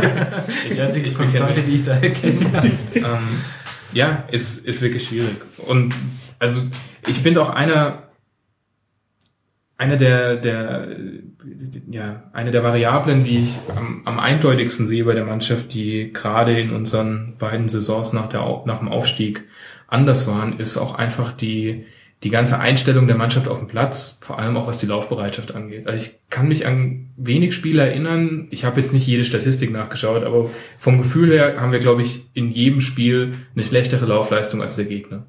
Und ähm, das merkt man der Mannschaft an. Ich weiß nicht, ob es an der mangelnden Fitness liegt in der Vorbereitung. Ähm, ich weiß nicht, ob es an der fehlenden Motivation liegt. Auch da kann man beim ein oder anderen Spieler schon bemerken, dass er mh, nicht so euphorisiert ist. Und Wen meinst du da? Ist jetzt fies auf einzelnen Sp Ich will eigentlich nicht auf einzelnen Spielern rumhacken. Okay. Aber wenn du sagst, bei manchen Ja. merkt man es, dann hätte ich gerne ein paar Namen. So ein, so ein Haris Seferovic ähm, zum Beispiel, dem merkt man es wirklich an. Also der hat ähm, auch gerade in seiner ersten Saison eben gerade dadurch geglänzt, durch unendlichen Einsatz und auch niemals die Lust zu verlieren von der ersten bis zur 90. Minute. Und Fee hat ihn zu Recht kritisiert und auch zu Recht jetzt erstmal auf die Bank verwiesen, ähm, weil seine Einstellung zum Spiel einfach nicht passt. Und ähm, er, ja, er steht so ein bisschen symbolisch, finde ich, für das, was, was da auch anders läuft als unter den beiden wirklich hervorragenden Spielzeiten unter Fee, die für mich zwei der schönsten sind in, in meiner Zeit als Eintracht-Fan. Ähm, mit, mit dieser Euro, Euroleague-Qualifikationssaison, wo wir ein unfassbares Spiel gegen Dortmund gemacht haben, ähm, zum Beispiel. Und natürlich auch die Saison danach mit Auftritten in der Euroleague, bei denen man sich wirklich nicht verstecken muss, gegen, gegen Porto, unglaublich. Ähm, und ja, das, ich meine, Fee spielt, spielt eine sehr ähnliche oder greift oft auf dieselben taktischen Mittel zurück. Ähm, er propagiert einen Offensivfußball, bei dem auch gerade die Außenverteidiger extrem weit aufrücken, was auch ähm, erstmal eine Taktik ist, die ich in Ordnung finde. Ähm, die geht aber nur einher, wenn auch entsprechend ähm, erstens abgesichert wird, gerade durch die beiden Sechser. Und da hatten wir in den beiden Saisons mit Sebastian Rode ähm, vor, und vorhin auch mit äh, Philipp Schwegler natürlich eigentlich äh, also ein überdurchschnittliches Mittel, äh, äh, defensives Mittelfeld für so einen Verein ähm, die gerade das eben ausgleichen konnten, wenn eben auf Außen Sebastian Jung ähm, zum Beispiel nach vorne gegangen ist. Ähm, das fehlt total. Also unser defensives Mittelfeld besteht aus äh, Stendera, der ein hervorragender Fußballer ist, aber das ist einfach nicht seine Position in meinen Augen. Der gehört hinter die Spitzen. Ähm, und ja, im Moment behelfen wir uns mit so Maßnahmen wie Marco Russ und also so gerne ich ihn als Typ mag, ähm, ist er dort einfach fehl am Platz in, in der Position und generell sollte man Marco Russ, wenn man einigermaßen Ansprüche hat auf einen vielleicht äh, einstelligen Tabellenplatz, nicht in die Startelf stellen müssen. Und ähm, das ist einer der großen Punkte des defensiven Mittelfeldes zu schwach und wie gesagt insgesamt auch die Laufbereitschaft und die Laufleistung, das dann eben aufzufangen, ähm, ist nicht da bei der Mannschaft. Hm. Ja, kann man schwierig widersprechen. Aber während du so gesprochen hast, ist mir aufgefallen, dass du mir mal das beste Rasenfunk-Feedback aller Zeiten gegeben hast. Nach dem Rasenfunk Royal mit dem Marvin vom Eintracht Frankfurt Podcast hast du gesagt, ähm, schöne, ähm, schöner Rasenfunk Royal mit Eintracht. Ich sehe genau alles anders als ihr beide. Ja, das war, das war am Ende der, der Saison, als es auch viel Ja. um, um Thomas Europa, Schaaf ging, um, ja. um, um seine Leistung bei der Eintracht. Und also Fee findet nicht das richtige Konzept, aber ich kann bei Fee ein Konzept erkennen. Das ist schon mal ein großer Vorteil zur letzten Saison, wo ich wirklich das Gefühl hatte, das war eine führungslose Mannschaft, die einfach nur wie auf dem Bolzplatz auf die, auf, aufs Feld gerannt ist und keine taktische Einstellung whatsoever hatte. Und ähm, das finde ich schon, finde ich schon ein Fortschritt. Ähm, was bei Fee halt schwach ist, ist wirklich dann auch die Kreativität zu finden, dort neue Mittel zu finden. Also ähm, ich kann es, glaube ich, nicht mehr sehen, dass wir wirklich jeden Spielzug ähm, bis zur Grundlinie rennen auf Außen und immer wieder reinflanken. Es ist, es ist quasi keine Varianz im Spiel, überhaupt nicht. Und natürlich ist auch genau das, was einen dann verletzt in den Kontersituationen, das hat man gegen Stuttgart sehr schön gesehen. Wenn du natürlich immer nur über Außen spielst und immer deinen Außenverteidiger zu missbrauchst, quasi per Doppelpass mit dem, mit dem Flügel bis hinten an den gegnerischen Strafraum zu gehen, natürlich entstehen dann die Lücken. Vor allem, wenn du halt in der Mitte ähm, dann nicht jedes Kopfballduell gewinnst, ähm, wie wir es gerne hätten, sondern unsere Spieler sind halt auch normal nicht besonders kopfballstark. Auch Alex Meyer ist jetzt kein Kopfballmonster in dem Sinne, auch wenn er schon gut ist. Ähm, aber ähm, ja, das ist das ist wirklich ähm, schwach dann auch von Fedes, muss ich sagen, dort so wenig taktische Mittel zu finden. Und früher war das wirklich anders. Da haben auch die Automatismen viel besser gestimmt. Also ich weiß noch, wie, wie Jung und Eigner, egal gegen welchen Gegner, so perfekt aufeinander abgestimmt waren, dass sie immer mit ihren Doppelpässen durchgegangen sind. Dabei war das im Grunde für den Gegner klar, wohin der Pass kommt. Es ist immer zwischen den beiden per Doppelpass hinhergegangen. Es war so gut einkoordiniert und ähm, die beiden haben sich blind verstanden, dass es auch in 90 Prozent der Fällen funktioniert hat. Ja, aber das ist doch was, das haben wir gestern auch gesprochen, dass es gerade mit Eigner halt gar nicht funktioniert. Also dass der gerade eher fast wie so ein Fremdkörper wirkt und irgendwie nicht wirklich eingebunden ist und ähm, ich meine als 60-Fan, ich mag ihn von Herzen gern, ich will ihn gerne wieder zurückhaben. Aber gestern hat man auch wieder gesehen, da gingen so viele, viele Pässe auch direkt ins Aus. Ja, er spielt sich wieder zurück zu euch. Ja, ich wäre dabei, also keine Frage. Aber gestern, das hat, hat nicht gut funktioniert, auf, bei allem, was er gemacht hat, rechts und links. Und ähm, gut, wir haben gestern noch gesehen, der Regesel kann ganz gut flanken. In manchen Situationen, das ist vielleicht jetzt tatsächlich mal, wenn man, wenn man die Flankenvariante sich anschaut, eine ganz gute neue Sache. Aber das mit Eigner, wenn sie das nicht in den Griff kriegen, der rennt sich tot auf der Seite und gestern hat es zumindest nicht besonders viel gebracht. Ja, der hat auch, also der hat einfach eine schwierige Phase, aber die verzeiht man ihm auch eigentlich, weil er, also gerade Stefan Eichner Ist ist ein guter einer Typ jetzt, den ich, den ich da wirklich explizit auch ausnehmen will von meiner Kritik an der Einstellung und der Laufleistung, weil, also wenn man, wenn man irgendeinen ähm, sieht, der wirklich von der ersten bis zur letzten Minute, in der er auf dem Feld ist, Vollgas gibt, dann ist es Stefan Eichner und das ist auch, warum er bei den Fans so beliebt ist. Ja. Ja, und ansonsten haben ja noch zwei andere neue von Anfang an gespielt. Eihan in der Innenverteidigung und äh, Fabian auf dem Zehner, wobei ich ihn ehrlich gesagt auf dem Zehner gar nicht so oft gesehen habe. Ich schaue mir gleich die realtaktischen Positionen an. Überall unterwegs. Ist da einer besonders gut aufgefallen? Also mir ist jetzt ehrlich gesagt keiner ins Auge gestochen. Ja, also dieses Spiel nicht. Ähm, Ayan war jetzt sowieso das erste Mal drin. Er wirkte, wirkte schon überfordert in vielen Situationen, wobei ich ihm auch das jetzt nicht besonders vorwerfen würde. Wie viele Spiele hat er jetzt wirklich gemacht, dann auch ähm, vorher in der Bundesliga. Ähm, bei Fabian, da hat man das Talent aufblitzen sehen, gerade ähm, in, im letzten Spiel auch. Ähm, glaube, das war eine ganz gute Verpflichtung. Ähm, der bringt zumindest das Potenzial für diese Kreativität gerade durch die Mitte, die uns bisher gefehlt hat. Und ähm, da kann ich mir schon gut vorstellen, dass der noch das eine oder andere Mal glänzt. Bei Eiern, ich meine, das war klar, dass der, dass der Ersatzspieler ist bei uns. Ja, ich meine, ist auch nur bis zum Sommer ausgeliehen. Ähm, das, das ist kein, keine langfristige Perspektive. Das ist wirklich ähm, aufgrund auch der verletzten Situation und äh, die wir im Innenverteidigerbereich haben, dort dann einfach ähm, ja ein Notnagel. Das hört sich jetzt aber böse an. Ja, nee, das glaub, also würde mich jetzt überraschen, wenn es die Verantwortlichen bei der Eintracht anders sehen würden. Ja, wobei bei denen, ne, nee, egal. Ähm, Aber jetzt haben wir ja die krasse Situation, also du sagst alles nicht so schlimm, das kann ich auch alles äh, tatsächlich auch nachvollziehen. Ich finde es jetzt auch die Art und Weise, ich meine, das 4-1 ist viel höher als, ähm, als es hätte ausfallen müssen. auf jeden Und äh, da Fall. gab es die Riesenchance zum 2 zu 2 durch Meier und Den Handelfmeter. ähm, immerhin ging auch was nach vorne und dann Elfmeter, Gelb-Rot gegen Zambrano und so weiter und so fort. Aber wir haben ja trotzdem die eigentlich groteske Situation, dass ihr sehr gut in die Rückrunde gestartet seid, nämlich mit vier Punkten aus drei Spielen. Und dennoch es aber tabellarisch prekärer wird, dadurch, dass die hinten einfach punkten. Also jetzt die Eintracht eben auf Platz 15 mit 21 Punkten und dahinter Werder, die jetzt nicht gerade gerade ein Low durchlaufen, obwohl sie auch auf Gladbach verloren haben, 19 Punkte. Also ich kenne Basti, der hätte mit mir um den Kasten gewettet, dass ihr auf jeden Fall absteigt. Ja, also ich meine, als Eintracht- als Eintracht-Fan geht es ja schnell. Nächste Woche ein Sieg und unser Blick geht wieder nach oben. Wie viel haben wir noch auf die Bayern? Ich weiß nicht genau.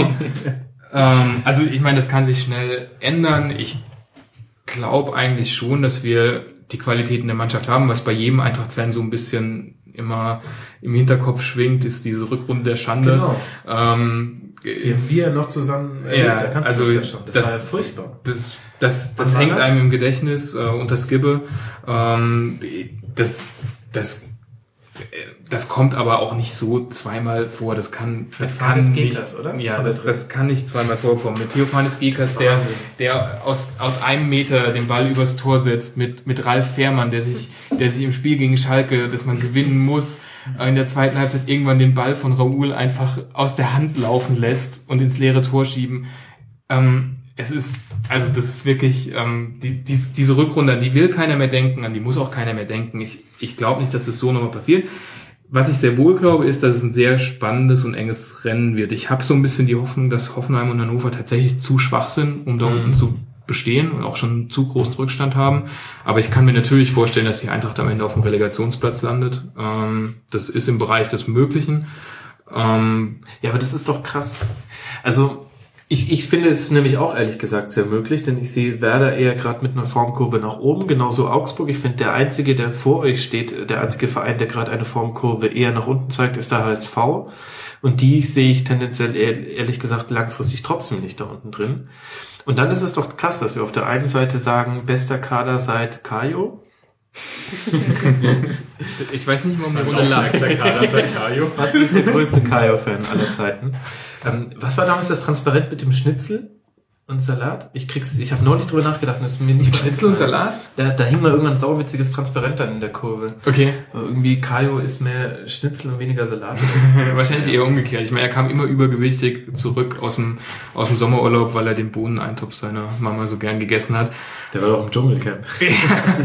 Ähm, Hätte nein. man machen sollen. Also vielleicht. auch Kajo, ich meine sowas, ganz ehrlich, ich, also dafür bin ich Eintracht-Fan, so Geschichten lieben wir. Das ist einfach, da, da geht es gar nicht um den Spieler und das Spielerisch, da geht es um, um das, was er symbolisiert und, und die Hoffnung, die er mit sich bringt. Das ist, äh, das ist einfach auch eine schöne Erinnerung an Kajo tatsächlich. Ja, absolut. An Kajo denke ich auch immer gerne, vor allem, weil ich immer dann die Stimme unseres gemeinsamen Freundes Marc im, im Ohr habe, der immer, egal wo Kajo den Ball hatte, schieß gerufen hat.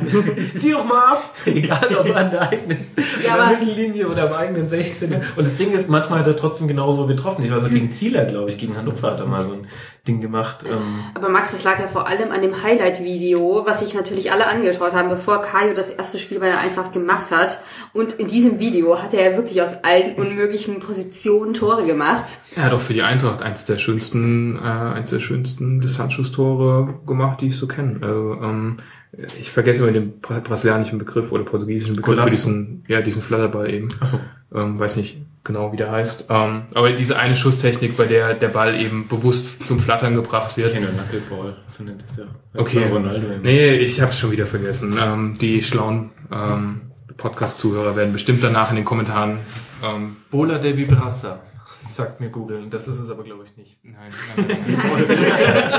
Aber auch, aber auch schön, Ja, sehr schön. Fantastische Schusstechnik auf jeden Fall, Kajo. Das kann man ihm nicht vorwerfen. Aber wieso sind wir jetzt auf Genau, eigentlich wollen gekommen? wir gar nicht über Kajo reden. Nein. Aber also ich, Es lohnt sich immer über Kai zu der, sprechen. der, der Punkt, den ich eigentlich, das stimmt allerdings, ja. Wobei ich ehrlich gesagt guter jetzt ein bisschen Exkurs. Hunger bekommen habe. Schnitzel mit Salat. Ach ja, freue ich mich auf die Burger später. Ähm, nee, aber wir, wir sind ja eigentlich damit hingekommen, dass du ja auf der einen Stelle, auf der einen Seite auch schon auch aus einer faktischen Grundlage sagst, bester Kader seit einer ganzen Weile. Und dennoch haben wir jetzt Relegationsplatzgefahr. Ist ja noch lange nicht entschieden, wo ihr rauskommt. Und da stelle ich mir halt jetzt die Frage, wie bewertet man denn das jetzt, wenn man irgendwann nach dem 34. Spieltag wieder einen Schlussstrich unter der Saison zieht und zusammen mit den Veränderungen, die ja noch kommen werden, nämlich Bruchhagen weg und ähm, dann, es scheint ja gerade immer noch zwei Lager in der Clubführung zu geben und dann wird es mutmaßlich so sein, dass sich dann das andere Lager dann am Ruder sieht. Und da frage ich mich ehrlich gesagt schon, was dann so die Weichenstellungen für die nächste Saison auch sein werden. Also wie man die Arbeit von Fee bewertet, wie man die Arbeit von Bruno Hübner bewertet, was sich da alles tut. Absolut, ganz spannende Zeit bei der Eintracht. Ich ähm, glaube, das ist so, könnte, es ist ein Scheidepunkt, vielleicht auch ein Wendepunkt, man weiß es nicht. Ähm, in, jetzt in der jüngeren Clubhistorie, der da passiert, wenn Bruchhagen tatsächlich geht. Ähm, und ja, ich, ich war immer großer Bruchhagen-Befürworter. Ähm, ich glaube, Nicht immer, ich erinnere mich an Transferperioden. Ja, natürlich hat man in, in, in bestimmten Zeiten dann auch Ja, ja. Ähm, Die Sparpolitik gehofft, verflucht. dass man vielleicht doch den ein oder anderen Euro investieren könnte und nicht so sehr aufs Eigenkapital schauen könnte. Ähm, nichtsdestotrotz, jeder, der, ähm, der, der sich wie ich noch an den Tag erinnert, als bekannt wurde, dass die Eintracht eigentlich insolvent war, und ähm, eigentlich die, der, der Absturz in die Bedeutungslosigkeit anstand, ähm, der ist ihm unendlich dankbar für das, was er mit dem Verein gemacht hat. Und ich bin schon gespannt, was da, was da jetzt, was da jetzt passiert in der Folge. Ich glaube, dass da andere ähm, Stimmen und andere, andere Personen da jetzt ähm, in den Vordergrund rücken werden, die auch eine andere Politik ähm, mit sich bringen. Und deswegen ich jetzt so spannend jetzt eigentlich für die Eintracht, wer genau sich da jetzt an die Spitze setzt, wie sich der Verein ausrichtet. Ähm, du hast Fee angesprochen, der muss sich am Ende der Saison für diese Saison rechtfertigen und das ist, wird nicht leicht werden. Ähm, ich, ich bin ihm unheimlich dankbar für das, was er für den Verein gemacht hat, aber die Saison ist wirklich nicht was, ähm, mh, ja. Aber Basti, ich kann dir jetzt schon sagen, wie er sich rechtfertigen wird. Der wird, Fee wird sagen, ah ja, war halt jetzt so und wenn der Verein mit mir weiterarbeiten will, dann mache ich das gerne. Und wenn nicht, dann mache ich es aber nicht, weil Fee ist ja gerade in diesem, also ist er jetzt schon seit ein paar Jahren, dass ihm alles ganz egal ist. Das heißt, der Ball liegt eindeutig bei den sportlichen Verantwortlichen. Es ist nicht so, dass Fee irgendwie durch irgendeine Art und Weise, wie er sich verhält, eine Entscheidung herbeiführen wird, sondern es ist, ich glaube tatsächlich, der Ball wird einfach wirklich bei der sportlichen Leitung liegen und die werden sagen, mit Fee weiter oder ohne Fee weiter. Absolut, ja. Und also ich glaube, ähm, wie gesagt, wenn da, wenn da neue Kräfte in der Vereinsführung ähm, herrschen werden, dann wird er auch einen schweren Stand haben, gerade auch weil eben diese Verbindung Bruchhagen-Fee sehr eng war. Ich befürchte auch, dass Hübner es in gewisser Weise schwer haben wird, einfach nur weil er diese große Verbundenheit hatte, wobei ich wirklich sagen muss, dass die Arbeit, die Hübner geleistet hat für den Verein in den letzten Jahren herausragend ist. Also wenn irgendeiner Echt? wirklich für, für meine, für mein Verständnis Saison für Saison das Beste rausgeholt hat aus dem wirklich knappen Etat, den wir da, den er vorgesetzt ähm, bekommen hat, dann ist es Bruno Hübner auch mit perspektivisch guten Verpflichtungen, wie so ein Gafranovic, den er schon lange vor der EM, bei der er so ins Rampenlicht gerückt ist, bei der Union EM, ähm, an der Angel hatte. Ähm, auch ein Cutlets ist in dem Sinne kein schlechter Transfer gewesen. Auch da waren viele hinten dran, äh, hinterher und der hat es irgendwie geschafft, ihn zur Eintracht zu lotsen. Und man weiß nicht so richtig, warum er sich nicht für, für lukrativere Angebote entschieden hat. Also ich finde, ähm, Hübner hat da schon wirklich ähm, sehr, sehr gute Arbeit geleistet in den letzten Jahren. Unter den Bedingungen. Ja? Also muss man wirklich, darf man nicht vergessen, er hat ein sehr, sehr knappes Budget jedes Jahr zur Verfügung. Okay, das, äh, das ist definitiv so. Und jetzt gucke ich aber halt auf die nächsten Spiele und sehe jetzt auswärts gegen den FC, und dann zu Hause gegen HSV und zu Hause gegen Schalke als Doubleheader und dann auswärts bei Hertha.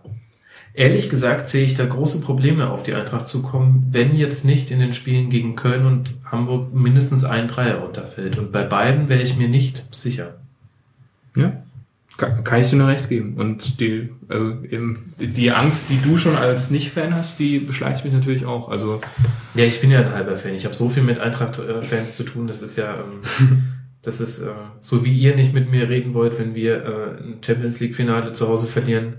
So macht's jetzt ehrlich gesagt auch nicht so wahnsinnig viel Spaß, mit dir zu telefonieren. Wenn Gut. Oder Flo. Grüße an dieser Stelle. Er wird es wahrscheinlich nie hören. Gut. Gibt's noch irgendwas, was du zur Eintracht loswerden wollen es würdest? ist einfach trotzdem der beste Verein. Also, kann, kann man nicht anders sagen. Alle nicken auch übrigens jetzt für die nicht, für die Nicht-Podcast-Hörer, alle nicken und äh, sind aufgestanden und applaudieren. Eintracht, äh, Eintrag ins äh, Protokoll. Basti ist ganz offensichtlich nach einem Dreiviertel Bier schon betrunken. ja, ihr habt auf jeden Fall einen der besten Vereinspodcasts, das können wir auf jeden Fall sagen. Den Eintracht Frankfurt Podcast sollte man hören, ähm, macht immer Spaß. Und ähm, ja, abonniert bitte diesen Podcast, aber hört auch den Rasenfunk, das wäre auch nett. Gut. VfB jetzt zu Hause gegen Hertha, aber ich würde sagen, jetzt haben wir so lange über Eintracht gesprochen.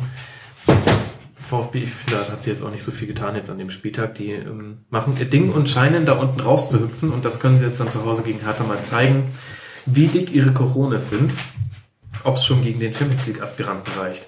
Und dann würde ich gern, äh, ich habe mir überlegt, wenn wir über die Eintracht reden und das wahrscheinlich nur so semi gut für die Stimmung am Tisch ist, dass wir danach über die Teams reden, die noch schlechter sind als die Eintracht.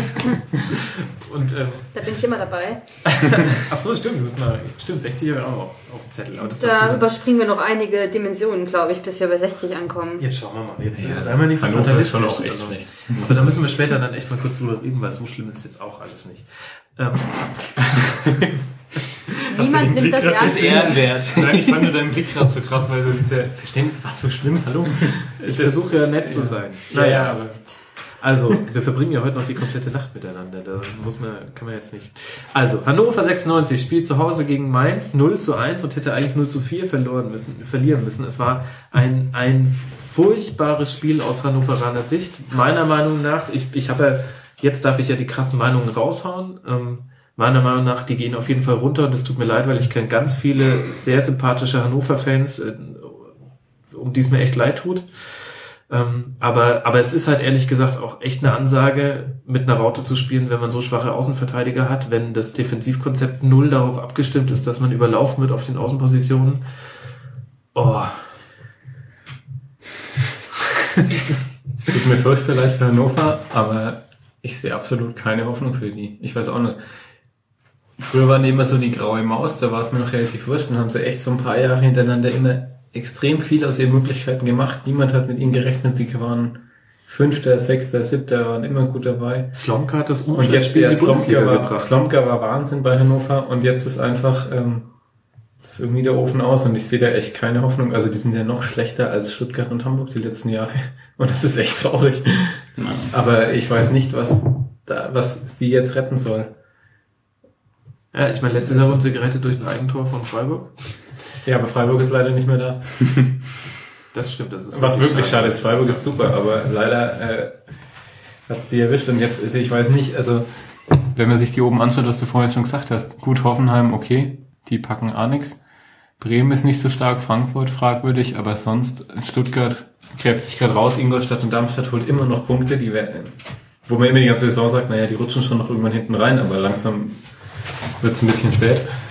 Ähm, ich sehe dafür Hannover auch keine Hoffnung mehr. Ja. So uninspiriert wie die Wintertransfers waren, spielen sie jetzt auch, oder? Also wurde ja. Findest du Hugo Almeida uninspiriert? Das hat ein. Kennt, kanntet ihn jemand? Kanntet ihr Thomas Schaaf? Ja, der hat doch bei dieser Junioren-WM groß aufgespielt. 1980. Ja, Wahnsinn. Ich finde es vor allem geil, wie Almeida halt. Almeida macht das, was wir von Kaio oder was Marc immer von Kaio haben wollte. Almeida schießt wirklich beim ersten Ballkontakt. Ganz egal, ob da noch andere links und rechts um ihn außen rumstehen oder er gerade in der Kabine ist. Das hat ihm bestimmt jemand gesagt, dass er Vielleicht das weiß er machen soll. genau, weil die anderen den Ball eh nicht treffen, Eben. also hau lieber selber drauf. Ja, wobei, das, ich weiß nicht. Den fehlt Kiyotake auch ganz stark. Ja, Das okay. merkt man total. Also ich meine, der war, der ist wirklich einer, der was kann. Aber nur daran kann es auch nicht liegen. Ja, also das hatten wir auch in der Saisonvorschau, dass tatsächlich ja interessanterweise Hannover einer der Vereine war, der sich durch seine Transferpolitik verschlechtert hat. Und das war damals quasi schon klar zu sehen. Also ähm, Stindel abzugeben, klar, der war nicht zu halten, aber der wurde halt nicht mal ansatzweise Ersetzt. gut ersetzt. Und jetzt Ja. fehlt ihnen Kiyotake. Ja. Ist schwierig, aber ja, ich brauche jetzt glaube ich auch nicht den Basti als Eintracht-Fan fragen, was Thomas Schaf mitbringt, um so ein Ding rumzureißen. Ich hätte gern mal, dass äh, ähm, Football Leagues ähm, sich mal näher beschäftigt mit diesen, äh, was wie die Beziehung zwischen Thomas Schaaf und seinen Beratern und den Spielerberatern aussieht, die er immer wieder zu seinen Vereinen holt. Ähm, ist schon sehr auffällig und ganz ehrlich, bei so Spielen wie Almeida kann es nicht an der Leistung liegen. ja. Ja, wobei, haben sie den nicht ablösefrei gekriegt?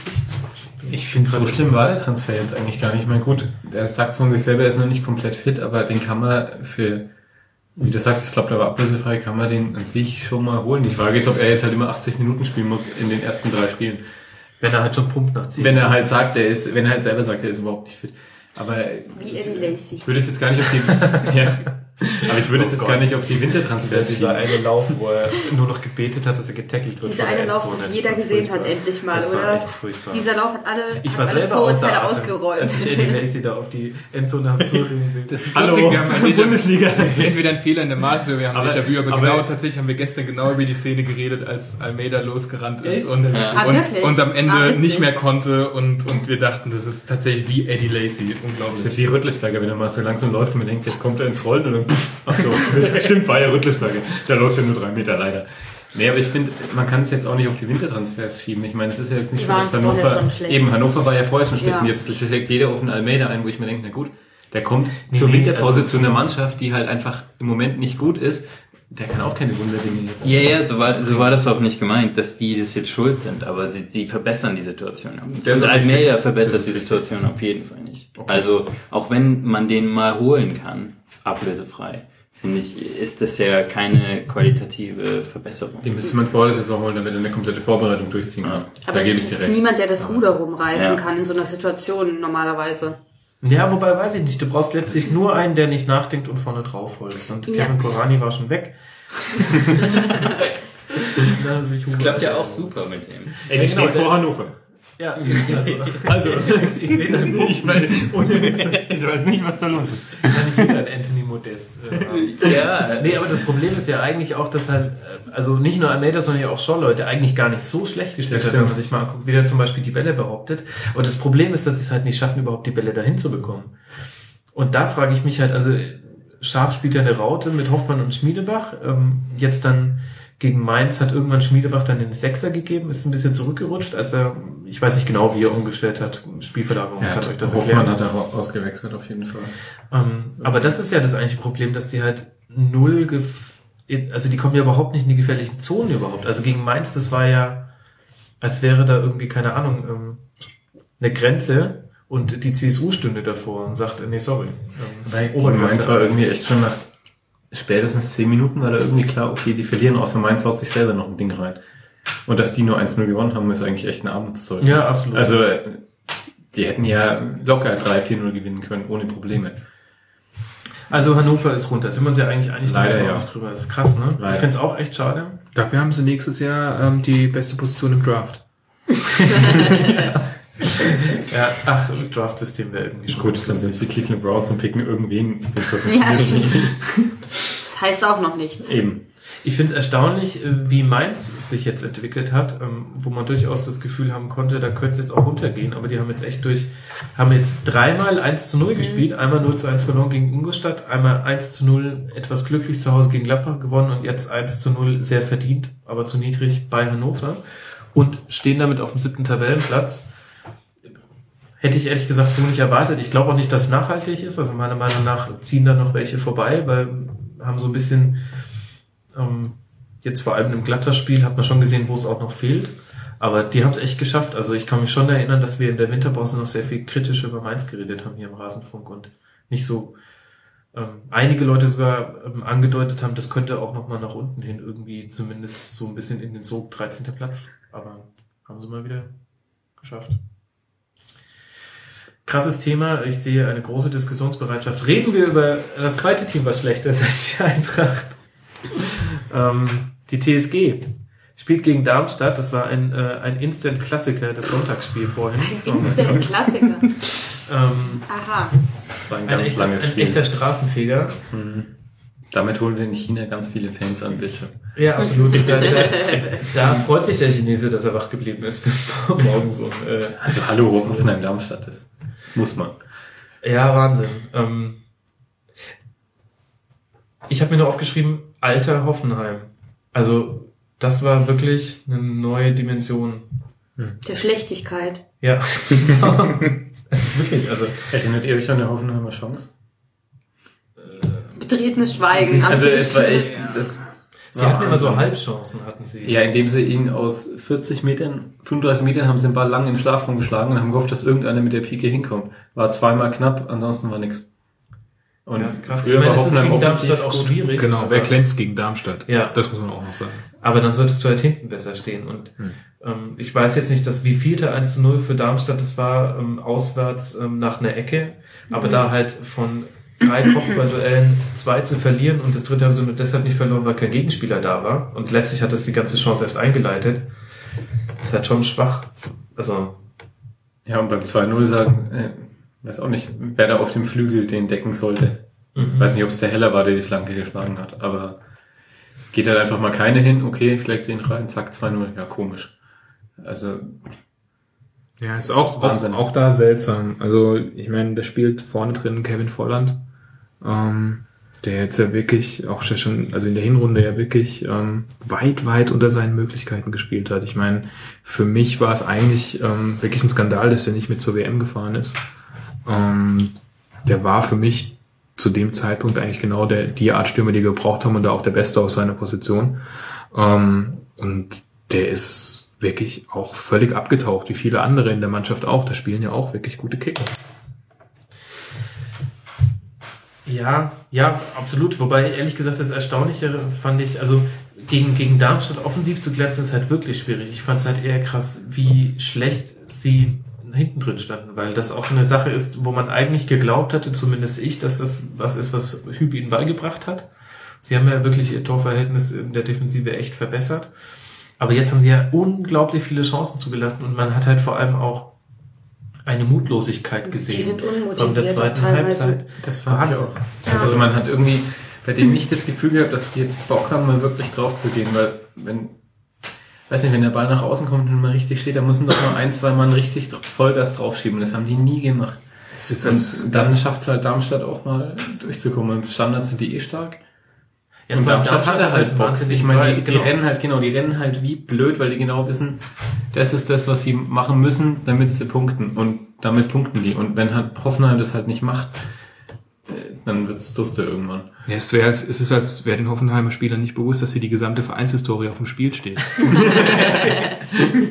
meine, seit 1899 Ja, Das ist schon krass. Noch nie glänzt, abgestiegen. glänzt Ja. Verein und das, dass sie dieses Erbe einfach so, so leichtfertig herschenken, das ist, Ja, aber das ist halt auch einfach, weil die Geschichte von Hoffenheim so viel älter ist als die Spieler, die für Hoffenheim spielen. Die können das gar nicht mehr fassen. Das ist halt einfach schwierig, ne? Das ist, ähm, Ja, du ist- stehst da vor so einem urgewaltigen. Früher hatte Hoffenheim wenigstens noch eine gute Offensive, aber da ist Früher, halt nichts damals. mehr. Ja, genau, damals in den 1920ern, da weiß man, weiß man ja noch. also jetzt wirklich Entschuldigung an die beiden, an die beiden Hoffenheim-Fans, die diesen Podcast hören, aber ähm, da ist glaube ich auch schon eine gewisse Gehässigkeit hier in der ganzen, Hoffenheim-Fans hören diesen in der Podcast. das, also ich glaube, so als, als. Fan der eher traditionelleren Mannschaften, und hier haben wir jetzt wirklich ja nur solche am Tisch, ähm, sieht man das auch mit einem gewissen Lächeln, dass Hoffenheim sich jetzt da so schwer tut. Da bin ich vollkommen neutral. Was? Hättet ihr jetzt nicht alle gelacht, hätte man mein Grinsen gehabt. nee, also ich, ehrlich gesagt finde ich es ähm, unter einem, in Anführungszeichen, sportjournalistischen Aspekt sehr interessant, wie sich jetzt Dietmar Hopp verhalten wird. Ähm, denn eigentlich deutet schon viel darauf hin, dass es auch mit Hüb nicht klappen wird, obwohl es nur, also man muss natürlich die Kirche im Dorf lassen, es sind nur fünf Punkte auf den Relegationsplatz, aber jetzt auswärts in Bremen und äh, der Relegationsplatz ist Werder. Sprich, wenn du da drei Punkte lässt, dann ist wirklich, dann ist es richtig am Dampfen. Und da bin ich sehr gespannt, wie Dietmar Hopp sich verhält, weil ich eh finde irgendwie, dass sich so seine Rolle ein bisschen verändert hat in den letzten Jahren. Ja, der zieht sich doch langsam zurück. Und ich glaube, Ja, aber halt auf der anderen Seite hat er aber halt auch überhaupt nicht. Also ja, klar, aber er sagt, er, er tut so, Und- aber ob und- das besser wird. Und sie haben ja auch diese Nagelsmann-Entscheidung schon getroffen. Und jetzt ist halt die Frage, was, was machst du, wenn du das Gefühl hast, sollte das jetzt zum Beispiel verloren gehen gegen Werder, dann musst du ja wirklich schon davon ausgehen, okay, also die Wahrscheinlichkeit auf den Abstieg liegt dann irgendwie bei 80 Prozent oder so.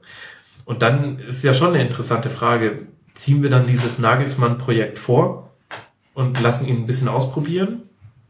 Oder haben wir Angst, ihn dadurch zu verbrennen und ähm, Ja, ist halt die Frage, wie viel das bringt, wenn er dann so die kaputte Mannschaft mitten in der Rückrunde übernimmt. Ja, aber was Ja, heißt ja, kaputte. Mannschaft? Ich meine, Hüb, es ist ja jetzt auch nicht so, dass alles, was Hübler gemacht hat, irgendwie Armin, äh, Thomas, Armin Schaff-mäßig. äh, wollte ich gleich zwei Trainer auf einmal beleidigen. Ähm, das ist auch die hohe Kunst. Ähm, also das ist ja nicht nur, dass da Blinde rumlaufen. Also ich finde, dass Ja. Hüb ihnen auch wirklich eigentlich ein paar Sachen beigebracht hat und dass er zum Beispiel halt ähm, ähm, ähm, Amiric, nee, na, wie heißt der ganz junge? Amiric. Äh, vorne reingestellt hat und äh, mit Kramaric haben sie sich, glaube ich, auch jemand geholt, der nicht so schlecht ist. Und eigentlich hat das schon auch so geschafft, irgendwie so ein bisschen das Gesicht. Also die Mannschaft hat jetzt wenigstens Gesicht. Es ist halt gerade nur kein allzu schönes. Aber was soll da, jetzt lass die gegen Bremen wirklich verlieren, dann haben sie mindestens sieben Punkte Rückstand, je nachdem wie halt Die Eintracht spielt. Frankfurt und Augsburg ähm, spielen. Was soll denn dann der Nagelsmann machen? Also der kann ja nur noch absteigen und dann würde ich den auch nicht jetzt einsetzen, weil dann startet der mit einem Abstieg. Der ist wie alt? Der ist doch noch total jung, 28, 30? Ja, ja. Irgendwie so. Äh, Was bringt es dann? Also dann ziehst du entweder mit dem Hüb durch oder man holt sich nochmal irgendjemand anderes. Ja, aber was bringt es denn Nagelsmann zu zu bringen? Also Weil ansonsten, wenn du jetzt schon, Der kann wenn du jetzt schon das Gefühl hast, es geht gern Abstieg, dann lässt du jetzt die Mannschaft noch von Hüb trainieren, der ein komplett anderes Konzept verfolgt als Nagelsmann. Und dann muss Nagelsmann, hat dann aber den Druck, dass er im Sommer der Mannschaft in der Vorbereitung sein Konzept des Fußballs vermittelt und hat dann auch einen durchaus vorhandenen Druck, gleich wieder direkt aufzusteigen. Warum, warum soll er jetzt nicht schon noch die Zeit bekommen, Auch wenn es Abstiegskampf ist, aber es sieht ja eh nach Abstieg aus. Du meinst, dann dass er die Mannschaft jetzt- kennenlernen kann. Ja, Aber und da dass ist die er, Frage, dass wie er ihr vor viele auch schon was beibringen Da kann. ist die Frage, wie viele von denen gehen wirklich mit in die zweite Liga, sollten die absteigen? Und Weil jetzt, wenn, jetzt kannst du klar jetzt in der Okay, bringen, nur das wenn gibt kein recht, aber jetzt, Spieler zu halten. aber jetzt, wenn halt äh, der Volland und so, also der, der Volland geht doch nicht mit in die zweite Liga. Das glaube ich auch. Der kriegt, der kriegt auf jeden Fall einen Erstliga-Club, wo er spielt, weil der ein guter Mann ist. Und ähm, dann Das kann ich bestätigen. Baumann ist Um mal auch wieder was natürlich beizutragen. okay. Ähm, Baumann, gut, okay, als Keeper ist immer ein bisschen schwierig, aber grundsätzlich hat er auch nichts in der zweiten Liga verloren. Und dann ist doch die Frage, bringt es dann so viel, weil du eh wieder das Gesicht der Mannschaft so komplett veränderst, dass es dann auch schon wieder wurscht ist. Hauptsache, du hast die komplette Vorbereitung zusammen. Ja, aber es ist ja nicht so, dass von den elf, die jetzt spielen, elf gehen. Ja, aber die Frage ist auch, wie viel Bock die, die bleiben, jetzt dann im Abstiegskampf haben, das neue Konzept vom Nagelsmann dann zu lernen. Na, sie haben ja keine Wahl. Aber wenn Ja, aber die Frage ist halt, ist halt, wie, wie sehr der sich dann aufreibt an den, also ich glaube, die psychologische Situation der Mannschaft wird nicht, nicht gerade blendend sein. Ob der sich dann nicht einfach aufreibt und, ähm, und du im Endeffekt keinen Lerneffekt hast, kein, trotzdem absteigst und, äh, Dein Konzept quasi schon mal Ja gescheitert genau, da denkt Ja. der Spieler, unter dem funktioniert's ja auch nicht. Was will der mir jetzt erzählen, der mit seinen 28 Jahren hier? Ja, andererseits Das ist es ja halt- nicht so, dass die gerade alle Partyhütchen aufhaben, weil es unter Hüb so geil laufen würde. Das ist schon Also die richtig, machen aber jetzt trotzdem auch nicht in jedem Training eine Polonaise, weil sie irgendwie weniger Tore Mag schon sein, aber trotzdem weiß ich nicht, ob da die Akzeptanz von einem, gerade von einem sehr jungen Trainer unbedingt steigt, wenn du als jemand, der schon seit Jahren im Profifußball tätig ist, dann kommt jemand, erzählt dir was vom Konzept, du verlierst trotzdem und dann soll der dich zum Aufstieg führen, ich weiß nicht. Also, Und deswegen ist ja aber nicht. die Situation so interessant, weil jetzt ist, weil eigentlich haben wir ja jetzt dann schon durchargumentiert, warum es schwierig wäre, Nagelsmann früher zu holen und dann bist du jetzt in der Situation von Dietmar Hopp und stehst dann vor der Entscheidung mit Hüb in Liga 2, wo du vermutlich nicht so den Riesenglauben dran hast, wenn sollte das jetzt verloren gehen, oder nochmal jemanden Dritten holen, was ja auch irgendwie krass wäre. Vor allem, wer soll das sein? also ich würde nicht den holen, der nächstes Jahr, also ich würde nicht den Nagelsmann jetzt schon einsetzen. Ich bin, ich glaube schon, dass der irgendwie verbrennen würde. Jemand drittes holen kannst du das doch jetzt auch nicht akzeptieren, dass du in die Liga 2 runtergehst. Kannst du ja auch nicht, aber entweder du sagst, du glaubst dran, dass der Hüb dieser Superfeuerwehrmann ist, der bei Stuttgart zweimal war, oder du glaubst es nicht. Ja, wobei die Zeichen jetzt nicht gerade dafür sprechen, dass er, dass Ja, er bei Stuttgart Stelle aber auch nicht immer sofort dafür gesprochen. Das hat auch eine Weile gedauert. Und dann irgendwann hatte dieses Pokalding ausgerufen und dann, keine Ahnung. Aber bei das wäre die Ich, Lösung. äh, man kann sie ja noch nicht. ich, ich weiß nicht, ich. Keine Ahnung, man muss sie ja noch nicht tausendprozentig abschreiben. Vielleicht verlieren sie ja gar nicht in Bremen. Bevor Vielleicht gewinnen sie ja glücklich durch ein Tor in der 98. und unberechtigten Elfmeter 2-1 und dann schaut es schon wieder ganz anders aus. Wir könnten Bremen weg. positive Sachen über Darmstadt eigentlich sagen, oder? Darmstadt ist Ja, ich geil. wollte noch kurz einwerfen, bevor die zwei, so. bevor die zwei Hoffenheim-Fans äh, ein Shitstürmchen bei, bei Twitter starten. Ähm, Kramaric heißt der, der, der Stürmer, beziehungsweise äh, Nadjem Amiri, der Genau. ähm, offensive Mittelfeldspieler, da war es vorhin, glaube ich, ein C mit reingerutscht. Ach so, ja, das tut mir leid. Ich habe auch 1 zu 4 bei ähm, Eintracht gegen VfB gesagt, aber damit will ich nur zeigen, dass das hier besondere Umstände sind. Ja. Ähm, ja, lasst uns über Darmstadt reden. Ihr dürft mal tippen, wo die in der Auswärtstabelle liegen. Ich weiß es schon. Du hast es gesehen. ich hab's gelesen. Sie guckt auf meinen Bildschirm. Sag's mir mal kurz, bevor ich tippen muss. Nee, ja, tipp mal. Wo stehen die insgesamt? Oh, Siebter Das Platz. dauert ja viel zu lang. Okay, siebter Platz. Fünfter. Acht. Dritter. Verdammt. Und zwar tatsächlich das einzige Team nach Bayern und Dortmund äh, mit den meisten Auswärtssiegen. Das ist das Sogar vor? Wolfsburg, was echt krass ist. Und äh, direkt dahinter halt Hertha und Mainz. Äh, jetzt auch nicht so direkt das, was man erwarten würde. Ähm, Finde ich einen interessanten Fakt und ähm, unterstreicht, wie geil die halt auch einfach ihr, ihr Image letztlich spielen. Gleichzeitig zeigt es aber auch so ein bisschen, dass äh, man hat ja eigentlich vor der Saison gedacht, oh, die werden zu Hause ihre Punkte holen müssen. Und auswärts wird es schwierig. Jetzt ist es exakt umgedreht. Zu Hause sind sie überhaupt nicht so stark wie erwartet. Ähm, in der Heimtabelle auf Platz 16 mit nur einem Sieg und fünf Niederlagen und, ähm, und dafür machen sie aber auswärts die Dinge. Sehr interessant, finde ich. Ja. Aber das hängt ja, glaube ich, direkt mit dem Konzept zusammen. Auswärts können sie sich beruhigt Ja, genau. hinten reinstellen, auf Konter spielen. Und zu Hause ist das wahrscheinlich gegen zumindest die Hälfte der, der Liga ein bisschen schwieriger. Mhm, das stimmt. Der Winter war zum der Platz war gar nicht so schlecht, wie jeder behauptet hat vor der Saison. Deswegen gewinnen die zu Hause ein wenig. Das ist natürlich eine gute Theorie. Lass mal, zum nächsten, lass mal zum nächsten Spiel kommen. Wir müssen dann nämlich auch Essen machen, weil ich glaube, wir alle haben Hunger. Und Omaha. ähm, wollen wir mal über den FC reden? Wie wäre denn das? das Ja, wäre gerne. witzig. Äh, HSV gegen FC 1 zu 1. Äh, Max, jetzt beginnen deine großen ähm, 15 Minuten. 15 Minuten Berühmtheit. Ähm, ja, schade, dass das nicht gewonnen wurde. Also, ich fand gut gespielt, auch gute Chancen rausgespielt. Ähm, leider dann das Gegentor zu einem blöden Zeitpunkt direkt nach der Hälfte gefangen und dann nicht mehr, nicht mehr das zweite Tor machen können. Aber ich fand, es war, war wie so viele Spiele in der Saison, in dieser Saison ordentlich gespielt. Das letzte, der letzte Tick zu den, zu den Siegen fehlt meistens, sind viel, viele Unentschieden dabei. Aber im Endeffekt, wenn man sich die Tabellensituation anguckt, dann ist, ist ein Unentschieden da noch gerade so in Ordnung. Oder ein Sieg wäre natürlich immer schöner, aber es ist jetzt auch nicht, nicht, dass man, dass man ausflippen würde. Ja, total. Wenn Modest einmal noch querlegt, anstatt abzuziehen, Absolut. steht's 2-1. Ja. Das, da haben sie sich auch zu Recht aufgeregt. Also das war unbedacht. Aber gut, so Entscheidungen fallen halt einfach mal.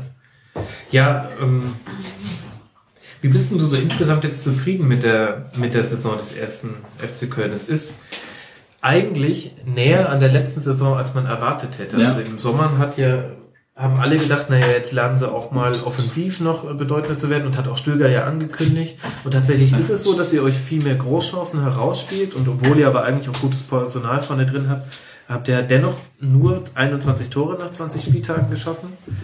Aber halt neunter Tabellenplatz. Es sieht jetzt nicht so aus, als würde da nach oben oder nach unten was passieren. Ja, also ich muss sagen, dass ich für meinen Teil zufrieden bin. Klar, die Offensive könnte viel besser sein oder auf jeden Fall ein gutes Stück besser. Aber ich muss sagen, dass man da, das wird in Köln ja gerne nicht getan, aber dass man die Kirche da im Dorf lassen sollte. Und den Dom. Dom in Köln. Also. Gerade zu dieser Zeit. ähm, äh, aber dass die, dass man mit der Punkteausbeute auf jeden Fall zufrieden sein sollte und dass man mit dem Kader jetzt kein Europa League Kandidat ist, finde ich, sollte auch klar sein. Und dass man, dass ein gesicherter Mittelfeldplatz, der halt auf einer, auf einer guten Defensive basiert, ähm, in Ordnung ist. Also so sehe ich das eigentlich. Ich könnte, ja, ich, man ist ja, man ist ja schon froh, wenn man, wenn man mit dem Abstieg nichts zu tun hat. Also zumindest ist das immer so die, die Basis, auf der ich, ich mich bewege. Und alles andere ist extra. Was meinst du, wie lange das noch so sein wird? Also wie viele neunte Plätze braucht es noch, dass die Basis nicht mehr ist, ähm, wir gucken nach unten, sondern jetzt wollen wir eigentlich auch mal nach oben? Ja, wahrscheinlich wird das nächste Saison anfangen. Schon, ne? Also wahrscheinlich, und das merkt man ja jetzt auch schon, dass, dass, dass da Stimmen laut werden, die, die eben mehr Offensive fordern, die, die da, dass jetzt auch schon so leichte Kritik am Stöger kommt. Ähm, und wahrscheinlich wird das nächste Saison, wenn das, wenn das wieder ähnlich laufen sollte, noch lauter werden. Aber ich, ich finde, da kann, kann man auch noch, könnte man auch ruhig noch die nächste Saison geben. Also da sind viele junge Spieler dabei, da sind, ist viel Entwicklungspotenzial dabei. Ähm, und ich, ich finde, ich finde, dass man, dass man Stöger auf jeden Fall noch, noch, noch mehr Zeit geben könnte. Und besonders auch ähm, den, den Transfers. Ich finde, dass immer ein bisschen leicht drüber ähm, hinweggesehen wird, dass ihr mit Kevin Wimmer einen der wichtigsten Spieler in der Defensive verloren habt. Ja. Das hat, habt ihr wirklich gut aufgefangen. Ja. Wie findest du Hector auf der 6? Mm, ja, äh, solide, würde ich sagen. also ich finde es eigentlich schade. Ich, ich finde es ist eigentlich, mm, ich glaube heute war es ein bisschen besser.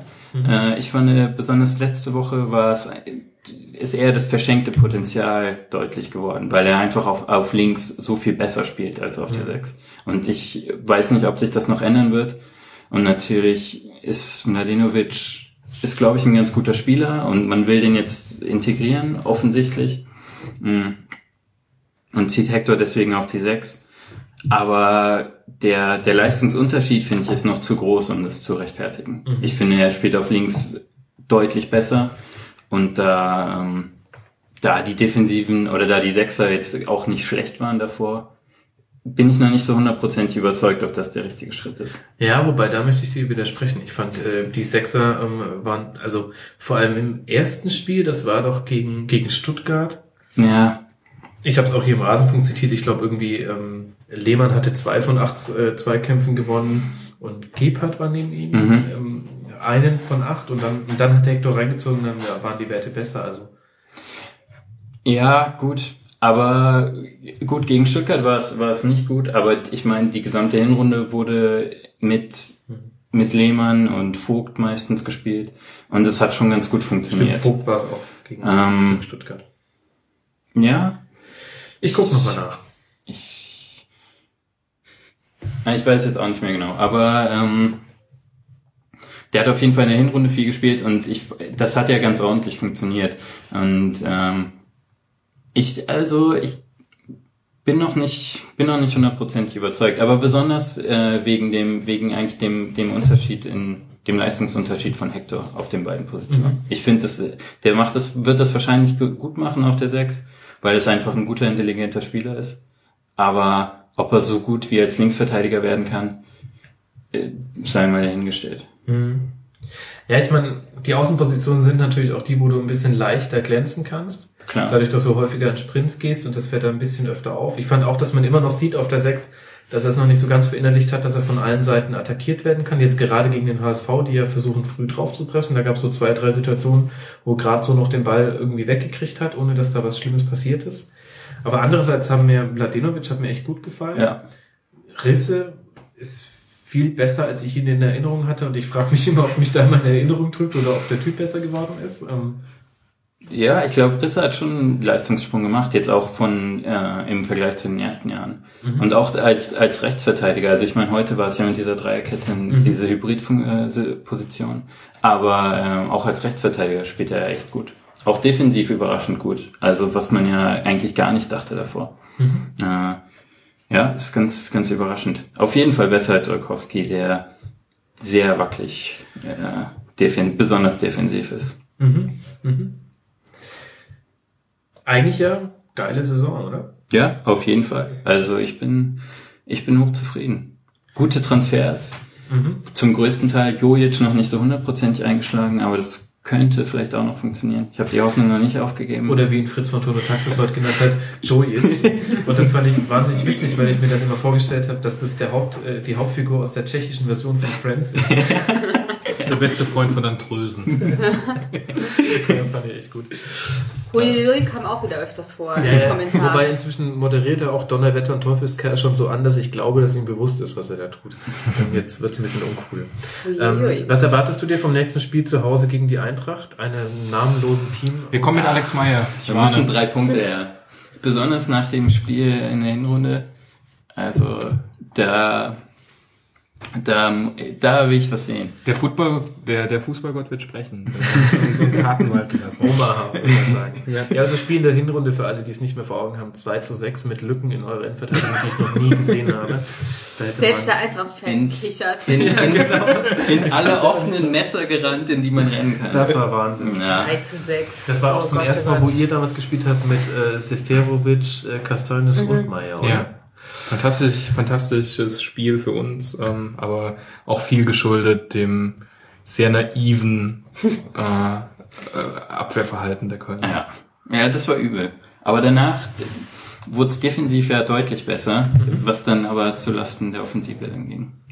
Ja, und das finde ich auch ehrlich gesagt gar nicht so schlimm, wie es häufig gemacht wird, denn ihr habt viel mehr Chancen als letztes Jahr. Also Ja. letztes Jahr waren Köln-Spiele für den neutralen Beobachter nicht zum Angucken. Und ich sage das als jemand, der ja durch den Rasenfunk gezwungen ist, alle Spiele, die verfügbar sind, zu sehen. Und es war furchtbar, wenn du schon vorher gewusst hast, es wird wieder 0-0. Ja, weil beide es nicht können, weil da wieder irgendwie so eine halbblinde Mannschaft angereist ist und ihr halt es halt nicht auf die Straße gebracht habt und es nicht eure erste Priorität war. Es war nicht zum Angucken. ja. Ja, Das kann ich dir nicht Im Nachhinein kann ich das jetzt mal so deutlich sagen. Es hat wirklich wehgetan. Ich hätte, dafür hätte ich bezahlt werden müssen, dass ich mir den Kram angucke. Das ist so wie jetzt, wenn man sich äh, Hoffenheim gegen Darmstadt angucken muss, wo man auch schon weiß, also immerhin, es hat Spaß gemacht, weil Darmstadt gut war, aber immer wenn Hoffenheim den Ball hatte, hat man, das war, als wenn der, wenn der Zahnarzt den Bohrer anmacht, aber noch nicht ansetzt. so war das. War ganz unangenehm. Und da finde ich, hat sie schon echt viel getan. Ich finde es auch krass, dass er Uta wirklich gut ersetzt hat, ähm, wo man schon, das war, war so eine 50-50-Wette, ob das Ja. mit Modest klappt oder nicht, aber Stöger war ja auch sehr überzeugt und hat gesagt, er wundert sich ehrlich gesagt, dass der, dass, dass man ihn überhaupt bekommen hat für diesen Preis auch.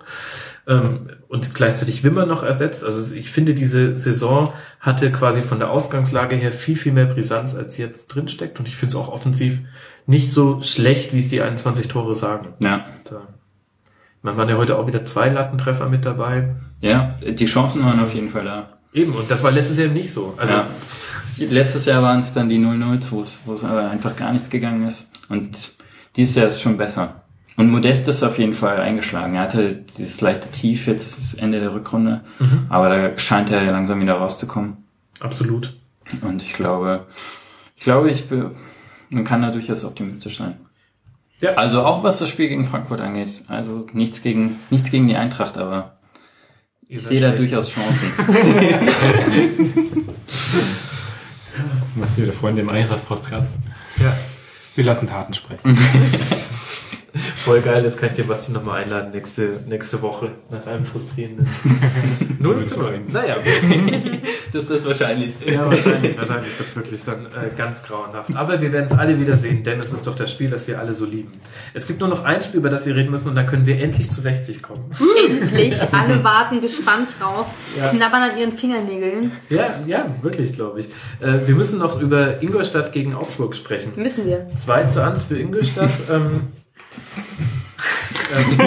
Ich darf das sagen als 60-Fan. Hallo?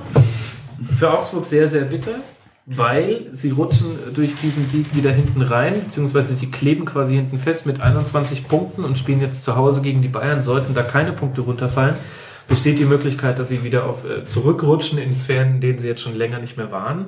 Und halt auch deswegen unglücklich, weil es jetzt nicht unbedingt ein glasklarer Elfmeter war zum 2 zu 1. Ja. Also, Oder halt einfach keine. ja, ich weiß nicht, ob man es ganz so krass sagen kann. Würdest du echt sagen? Kein? Nee, es ist schon so ein typisches Kammer, muss man nicht, aber in dem Fall, nee. Muss man wirklich nicht, oder? Nee, also sorry, äh, tut mir leid, der kommt vorher an den Ball und dann, nee. Also, ähm, nee. Ja. Das reicht eigentlich. Ja, das. Aber und geile uns Bude von, von Staphylides. Das ist 1 zu 0. Übelst. Sehr, sehr schönes Tor. Tor. Total geil. Bester Name auch übrigens. finde ich. Hat sich eine Krankheit so ein bisschen. Torkrankheit. Ja, wobei da finde ich Jojic eigentlich noch geiler. und sein Freund Schundler. Ähm, ja, 2 zu 1 Ingolstadt. Habt ihr dazu was zu sagen? War schon, mal, war schon jemand im Rasenfunk und, und hat Ingolstadt die Erstligatauglichkeit attestiert? Ja, schon mehrere. Findest du nicht, dass die erste... Ich finde ich find das ehrlich gesagt auch. Ich finde, Ingolstadt wird nicht absteigen und das vollkommen zu Recht.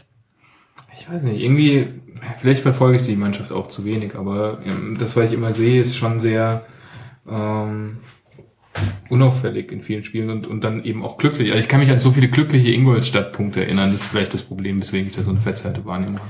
Aber grundsätzlich finde ich, die spielen für ihre Möglichkeiten eigentlich das echt verdammt gut einfach. Also, Bisschen so das Glück des Tüchtigen, oder? ja, genau so in der Art. Also, Und das, Also- was Paderborn dann letztes Jahr am Ende gefehlt hat, das, Das hat stimmt. Ingolstadt jetzt so stark schon nach vorne katapultiert mit Ahnung, 24 Punkten. Ja. Was haben die? die haben also die haben 14 Pader- Tore 26, gemacht. Ja, aber Paderborn hat letztes Jahr diese Punkte irgendwie, irgendwann haben sie aufgehört, die zu holen und dann hat genau das hat am Ende gefehlt und das habe ich so im Moment, jetzt wie das Spiel gegen Augsburg, das musst du nicht 2-1 gewinnen. Aber wenn du dann halt nochmal das holst, das katapultiert dich halt Da raus. noch mal einen unberechtigten Elfmeter bekommen. Ja, mein Gott, aber den hauen sie rein und dann gewinnen Gut, sie aber und ansonsten ist wäre es gut. ja auch ein Punkt gewesen. Das wäre ja auch Ja, vollkommen ja, okay eben. gewesen. Dann Und hätten sie jetzt... Das also- ist voll immer okay. noch gut. Eben, Eben. mit Die spielen- 0,7 Toren pro Spiel im Schnitt. Ja, aber ja, das kann man kritisieren, finde ich das auch. ist schon so, aber, die- Aber das spricht ja ist für auch, die Defensive dann, dass du trotzdem... die sind 26 Aufsteiger, Punkte jeder sagt, die steigen eh ab, die sind nur nicht erste Absteiger, weil ja sogar noch Darmstadt mit aufgestiegen ist, also wie es vor der Saison jeder gesagt hat. Ja, auf und, jeden Fall. Äh, und trotzdem ähm, machen die das Beste aus ihren Möglichkeiten. Ich finde das irgendwie geil. Klar schießen die keine Tore, aber no, und wenn du damit die Klasse hältst,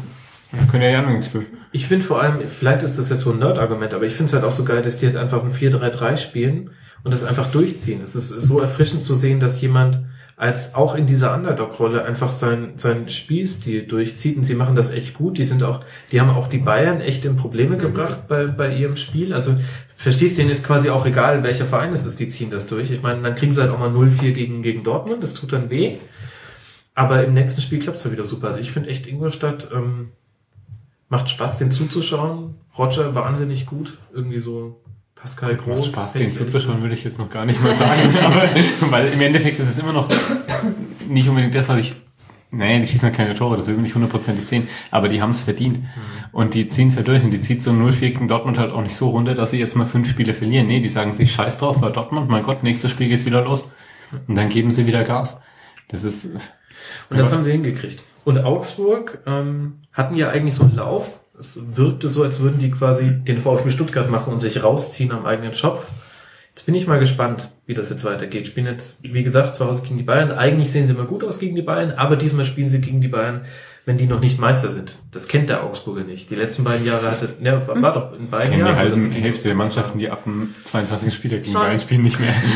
Da gibt's einige, die, da, die da auch in die Kategorie 60. gehören. In diesem Sinne. Was eine elegante Überleitung, muss man mal Ja, sagen. Wahnsinn, ne? Anna, was müssen wir zu 60 wissen? Muss man da was wissen? Ich weiß es nicht. Also jetzt zu Hause gegen den Club, aber halt gut gespielt. Ja. Das ist, und das ist ja schon eine Veränderung. Wenn man, also ich will jetzt nicht böse sein, aber Ja. ähm, das ist ja schon bemerkenswert, dass ihr jetzt wenigstens gut gespielt und verloren habt. Ja, aber es gab diese, diese Saison auch schon einige Spiele, wo es nicht schlecht angefangen hat. Und auch gerade so in der ersten Hälfte wirklich man sich das gut anschauen konnte. Und trotzdem hatte man immer dieses diffuse Gefühl, solange wir kein Tor machen, ändert das einfach nichts an der Situation. Und es war auch immer so. Das ist auch insofern Und dann haben wir immer kassiert. Und letztlich haben wir einfach zu wenig Tore gemacht. 15 Stück, ja. Ingolstadt mit 14, äh, 26 Punkte, ihr mit 15 Toren, 14 Punkte. Das Ach ist, ja. das ist wirklich Investigativ jetzt hier nachgefragt. Was ist da das Problem? Ja, das stimmt allerdings. Und wer wird's beheben im Sturm? Niemand. Mölders. Ja, eben, ja. Aber, aber Moment mal.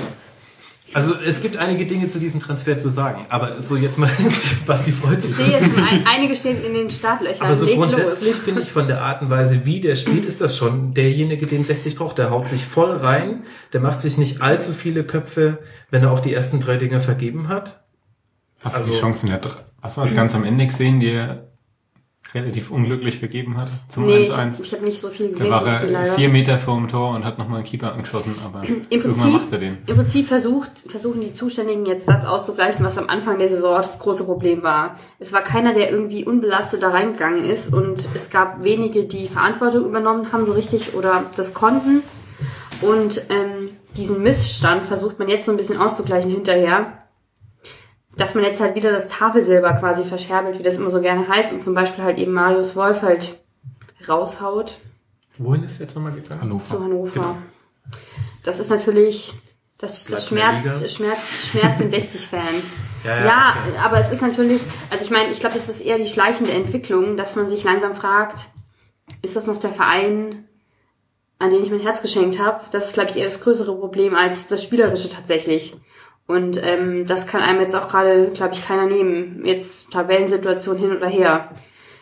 Aber wa- wa- was ist denn dann das, was dich vom Verein entfernt werden lässt? Ist es der Investor? Ist es die Art und Weise, dass halt einfach, dass man halt immer jetzt schon im 15. Jahr in Folge sieht, wir haben einen guten Spieler und im nächsten Jahr ist er einfach weg? Ich glaube, es ist eine Mischung aus den verschiedenen Sachen, eben die du gesagt hast. Ich glaube, das Kuddelmuddel im Verein, da hat man sich schon so langsam dran gewöhnt. Und ich glaube, man hat sich auch schon damit abgefunden, dass sich daran nichts ändern wird. Das war doch auch nie anders, oder? Wann hattet ihr immer eine ruhige Phase? Nicht mal unter Wildmoser, als es gut lief, war es. Nee, aber da hatte das noch halt so ein, Wildmoser. ja, aber da hatte das halt eben noch so einen gewissen, wie soll man es nennen, Charme. Also es war schon so, nein, Wildmoser und ja, Ekels. ah, nein, aber es hat irgendwie so dazugehört so ein bisschen. Das ist Wie das jetzt, bei Schalke und Köln. und Ja, genau, so ein bisschen, das hat zum, zum Gesicht des Vereins hat es irgendwie dazugehört und auch Wildmoser, ich meine, klar, hat der Ja. polarisiert und man mochte ihn auch jetzt vielleicht nicht unbedingt, aber das war halt irgendwie, es war halt, es, das war passend zum Verein. Wie die Eintracht die Diva ist, ist war das bei 60 hat das irgendwie auch dazugehört. Und der Club Ähm, ja, und, und das war halt irgendwie, das war das Profil. Und mittlerweile ist es aber total aufgeweicht und halt eben auch in ganz andere Regionen verschoben worden, die man als Fan auch nicht mehr unbedingt gut finden kann. Und hinzu kommt halt eben, dass, also klar, alle Talente, die man sich ranzieht, werden irgendwie, man gewinnt den Eindruck unter Wert verscherbelt in irgendwelche, an irgendwelche anderen Vereine. Und ähm, es gibt halt kaum mehr Identifikationsfiguren im Verein. Und das ist halt ein Riesenproblem. Gerade bei einem Zweitligaverein. Also jetzt, wenn ich, wenn ich jetzt meinen Kindern sagen müsste, die ich ja nicht habe, aber wenn ich jetzt meinen Kindern sagen müsste, warum bin ich 60-Fan, hätte ich echt Probleme, aus der aktuellen Situation heraus das irgendwie zu begründen. Und das ist halt schon das Schmerzeinhalt. Und diese Saison ist auch die erste Saison, wo man echt, wo ich echt ein bisschen Probleme habe, auch dem ganzen Geschehen zu folgen, weil eben die Spiele oft wirklich sehr äh, deprimierend sind. Oder man denkt so, es es startet ganz gut und dann kommt halt irgendwie nachher nichts raus. Ähm, und das macht natürlich begrenzt Spaß. Ich finde auch diese, diese Hoffnungslosigkeit zeigt sich eben auch generell in solchen Übergang von letzter Saison auf diese Saison. Man muss sich überlegen, das Team, wenn man das gesehen hat am Ende der Rückrunde letztes Jahr und gerade auch in den Relegationsspielen, das waren Spieler, die waren nicht nur qualitativ wirklich an der Untergrenze zur zweiten Liga, sondern waren auch in keinster Weise motiviert, irgendwie noch die Klasse zu halten. Also bis auf diese äh, berühmte 75 Minuten oder sowas gegen Kiel, als, als Schindler eigentlich derjenige war, der, der die Mannschaft wachgerüttelt hat, ähm, hatte man eigentlich auch in, selbst in Relegationsspielen nicht das Gefühl, dass irgendeiner wirklich groß ähm, mit Feuer dafür kämpft, ähm, die Klasse zu halten. Und aus dieser Mannschaft, die qualitativ schlecht ist und auch noch eine fehlende Einstellung an den Tag gelegt hat, die hat man einfach dem Trainer genauso wieder, vielleicht noch mit einer schönen Schleife drum, am ersten Spieltag ähm, hingestellt nach der Sommerpause, ohne groß Veränderungen zu machen. Und das war schon ziemlich deprimierend. Und jetzt im Anschluss, um das zu korrigieren, verkauft man junge Talente wie Marius Wolf, um sich, sorry, aber das sind abgehalftete Stars wie, wie Mölder, Speister, ähm, zu holen, wo ich wirklich Was man bei Darmstadt aber auch gesagt hat, mit Rausch und Helle und so weiter. Also es kann auch funktionieren. Und ich meine, klar ist das nicht schön, dass das passiert, auch mit dem, dass die guten Spieler immer gehen. Aber es ist halt leider die wirtschaftliche Realität bei 60, die unter anderem ja auch aus der Situation kommt, wo du gesagt hast, unter Wildmoser war es noch besser. Nee, ich habe nicht gesagt, dass es da besser war, aber da hat man das irgendwie so hingenommen, Mhm. weil es irgendwie dazugehört hat. Und danach hat sich es irgendwie, klar, da gab es natürlich auch die ganzen Skandale und alles drum und dran, da ist es einfach auf eine ganz schiefe Bahn geraten, die noch schiefer war als vorher. Also, mm, ja, man kann es nicht anders sagen eigentlich. Und ich glaube, an dieses Talente gehen hat man sich ja irgendwie gewöhnt. Ich meine, wir haben ja jetzt schon auch einige Beispiele vorher gesagt, die halt irgendwie im Eigner Volland und so weiter und so fort, Bender-Zwillinge. Aber ähm, dass die Mannschaft halt auch für die Fans überhaupt kein Profil mehr hat. Man hat mittlerweile das Gefühl, das sind diesen beliebig austauschbar.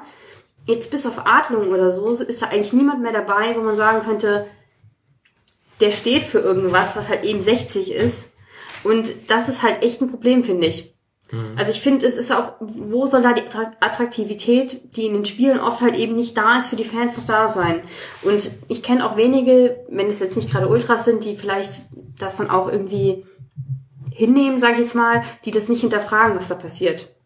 Ich habe mal zwei kleine Fragen. Erstens, hast du vor der Saison gedacht, dass 60 wieder so weit unten reinrutscht? Also ich weiß nicht, ich habe die vor, vor der Saison mal, wie auch immer es dazu gekommen ist, ich habe die in einem Testspiel gesehen und ich gebe nicht viel auf Testspiele, aber gegen den FC Basel, die jetzt eigentlich nicht gerade so schlecht sind.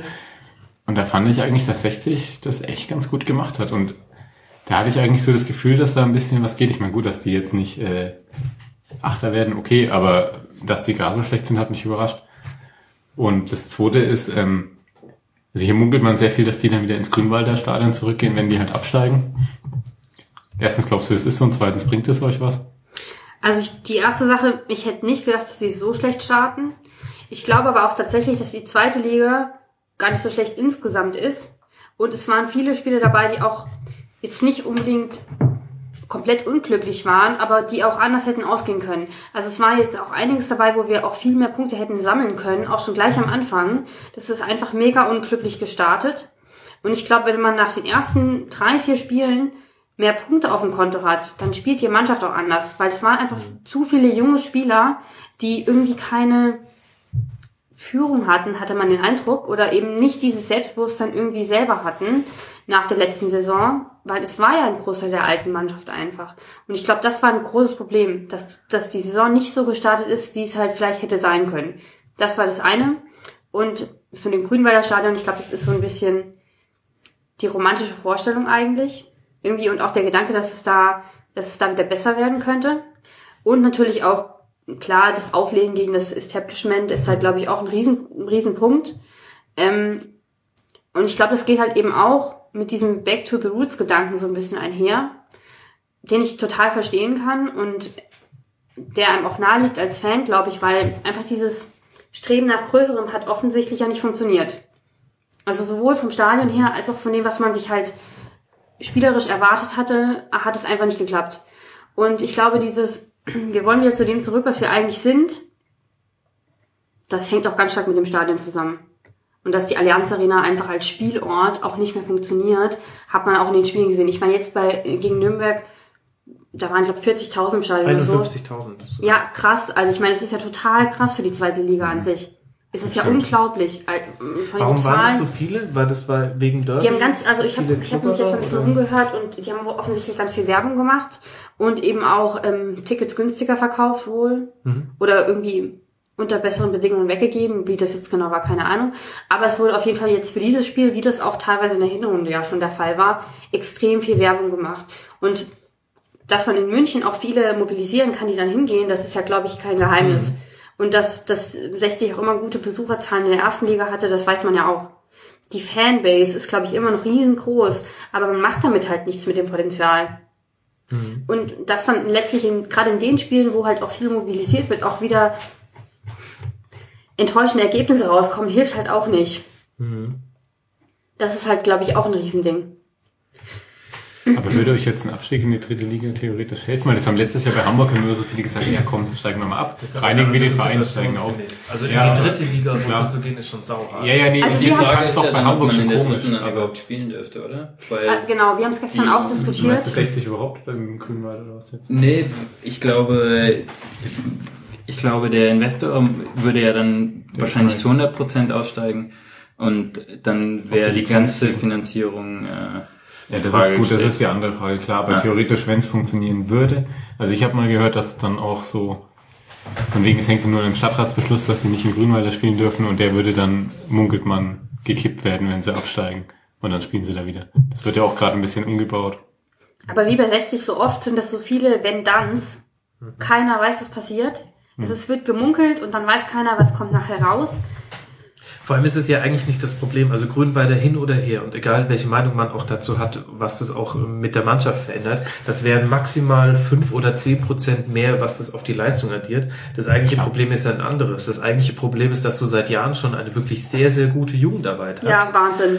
und seit Jahren schon es aber nicht hinkriegst, die in der ersten Mannschaft zu halten. Die haben immer ihren Durchbruch in der ersten Mannschaft und dann sind sie sofort weg. Und das hat ganz viel mit historischen Entscheidungen zu tun. Also quasi, du hast halt quasi die Bürde von vielen Verbindlichkeiten, die du mit dir rumschleppst. Und ähm, wenn der Ismail nicht irgendwie ständig irgendwelche Garantien aussprechen würde, die er dann auch manchmal zu spät macht, ähm, weil er halt ein Depp ist. Ähm, aber dann, dann wären ja schon früher die Lichter ausgegangen. Und das ist ja das eigentliche Problem. Das, das Ding ist, vielleicht ist das auch tatsächlich dann wieder so ein, so typisch 60, dass quasi immer über, über diese Nebenschauplätze geredet wird. Grünwalder, sollen wir da jetzt rein oder nicht? Und was ist jetzt mit dem Präsident und was mit dem Investor? Aber stimmt. darum geht's doch eigentlich gar nicht. Es geht darum, dass sportlich offensichtlich zu wenig Kompetenz im Verein ist, um das, um, um die Nachhaltigkeit, die eigentlich da ist, weil du jedes Jahr gute Spieler aus dem Nachwuchs reinbekommst, auch wenn die dann weg sind, aber trotzdem müsstest du dann besser dastehen. Das ist das Ja, Problem. das stimmt da auch, helfen ja. halt auch keine 16 Trainerwechsel in zwei Monaten. Da hört man dann irgendwie nur, ja, der Michael wird jüngster Kapitän aller Zeiten, labert dann im Taxi schlecht über 60, zack, ist kein Kapitän mehr, zack, geht zu Dortmund. Ja, Sonst und das, hört man irgendwie nichts das von war 60, wirklich, das ist ich glaub- komisch. also, ich glaube, das war tatsächlich, diese Situation in der letzten Saison war echt so ein bisschen der Dealbreaker in dem Moment, weil da ist wirklich alles auseinandergefallen. Mhm. Also hatte, hatte ich so als Fan den Eindruck, ich meine, klar, man hat immer wenig Einblick, aber irgendwie, Mhm. solange es halt irgendwie im Außerhalb irgendwie nicht läuft, ist es noch, noch eine Sache, aber wenn dann auch noch quasi in der Mannschaft, die sowieso zu wenig Erfahrung hatte und zu wenige Leader, dann auch noch sowas passiert und dann wird, wird der Kapitän abgesägt, der eigentlich eh viel zu jung ist und wie auch immer. Wo sollte das noch gehen? Also wo sollte diese Mannschaft funktionieren? Man fragt sich, wo sollten die irgendwie das hernehmen, dass das noch funktioniert? Und das hat man ja dann auch letztlich gesehen, dass die Relegation gewonnen wurde. Das waren zehn Minuten, in denen irgendwie eben genau, wie wir es vorher schon hatten, der Momentum-Shift halt war und alle nochmal sich zusammengerissen haben. Und trinken. trinken. Omaha. Nein, aber das war wirklich, man hat das gesehen und wir haben es uns angeschaut, das Spiel, und ähm, mir, ich war eigentlich bis 20 Minuten vor Schluss, wo es war mir klar, wir gewinnen das nicht. Und Als es war auch eigentlich, ich es war auch völlig. Nein, Doch, mein- doch, doch, doch. Und da kommen wir, also vielleicht können wir ja das traurige Thema 60 noch mit einem schönen Thema, noch in ein schönes Thema überleiten. Ja, jetzt kommt's. Bin ich gespannt. Reden wir über die, reden wir über die Burger, die wir gleich machen? Nein, ich habe in der aktuellen Oh ja. Ausgabe des Splitters habe ich von einem ganz tollen Projekt gelesen. Ähm, das heißt Football vs. Alzheimer ist ein Projekt der Universität Barcelona zusammen mit dem spanischen Fußballmagazin Libero.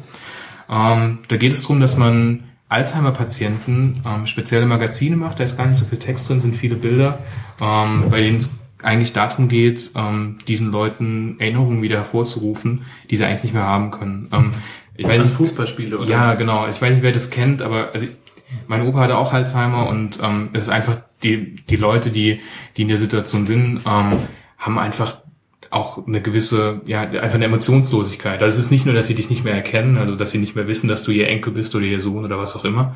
Es fehlen einfach auch jede Emotion. Und dieses Projekt ist besonders schön, ähm, weil die sich eben zum Ziel gemacht haben und auch erfolgreich, ähm, bei den Leuten Emotionen hervorzurufen. Also alte ähm, Männer, die sich nicht mehr an ihre Kinder erinnern können, können sich erinnern, wie Johann Cruyff zum Beispiel irgendein besonderes Tor gemacht hat und so weiter.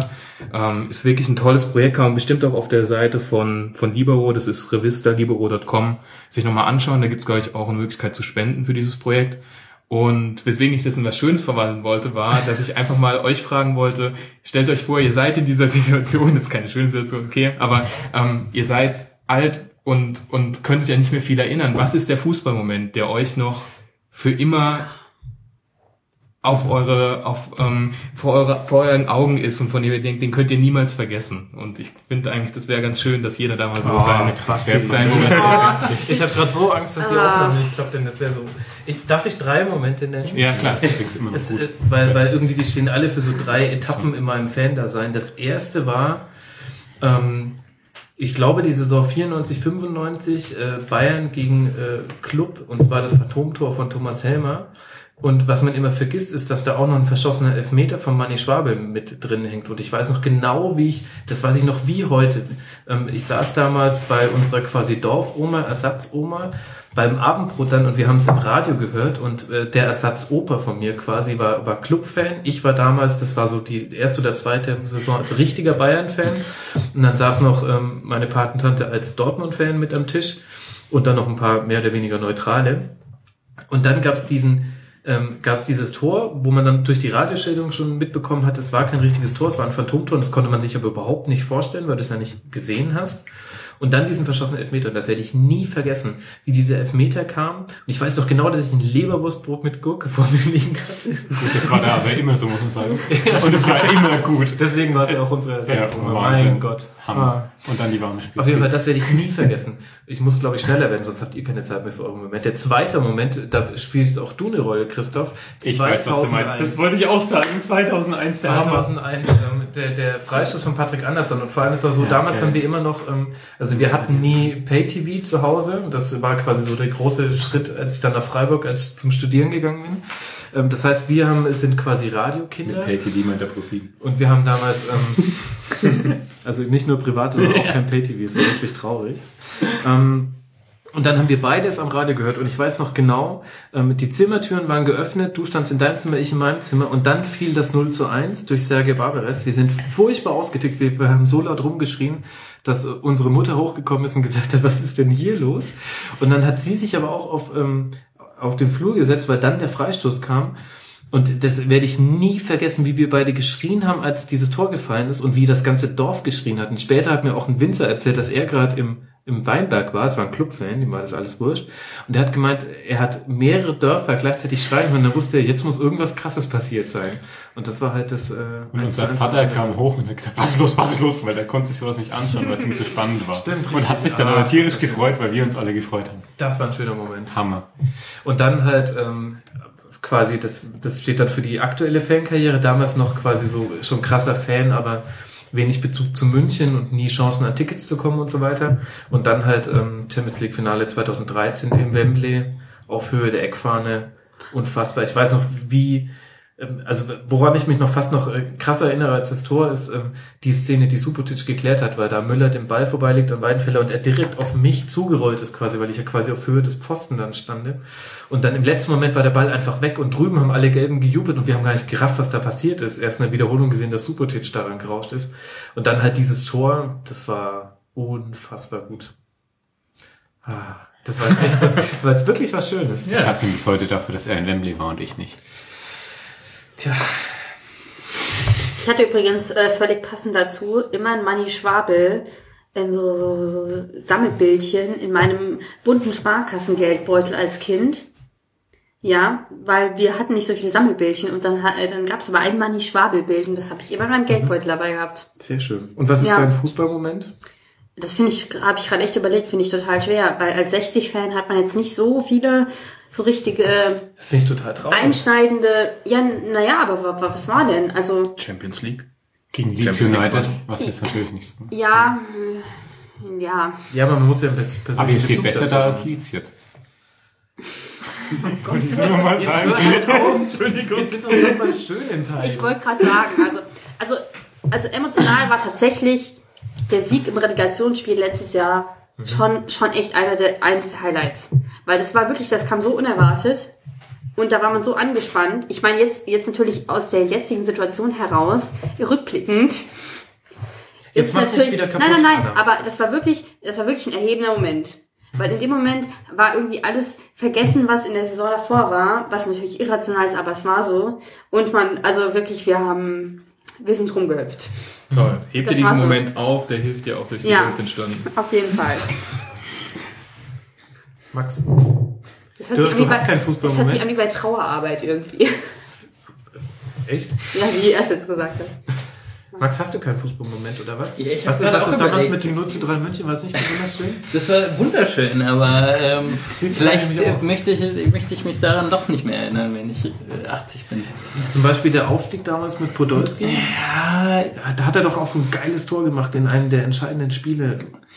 ja, aber ich, das war, das war schon alles geil, aber das, ich habe, wenn ich dich so reden höre, so war es nicht. Also irgendwie, Ja, weil es halt der falsche Verein ist. Buh, Max, buh. Entschuldigung. ich, ähm, Nach einem Bier werde ich mal ehrlich. Nach 51 Folgen darf er ja wohl sowas auch mal sagen. weil ich, ich meine, ja, ich finde es gerade wirklich schwer, weil Vielleicht kommt dein Fußballmoment nochmal. Ja, da hoffe ich eigentlich auch drauf. Nächste Woche ja gegen Frankfurt. Der war zu einfach, Entschuldigung.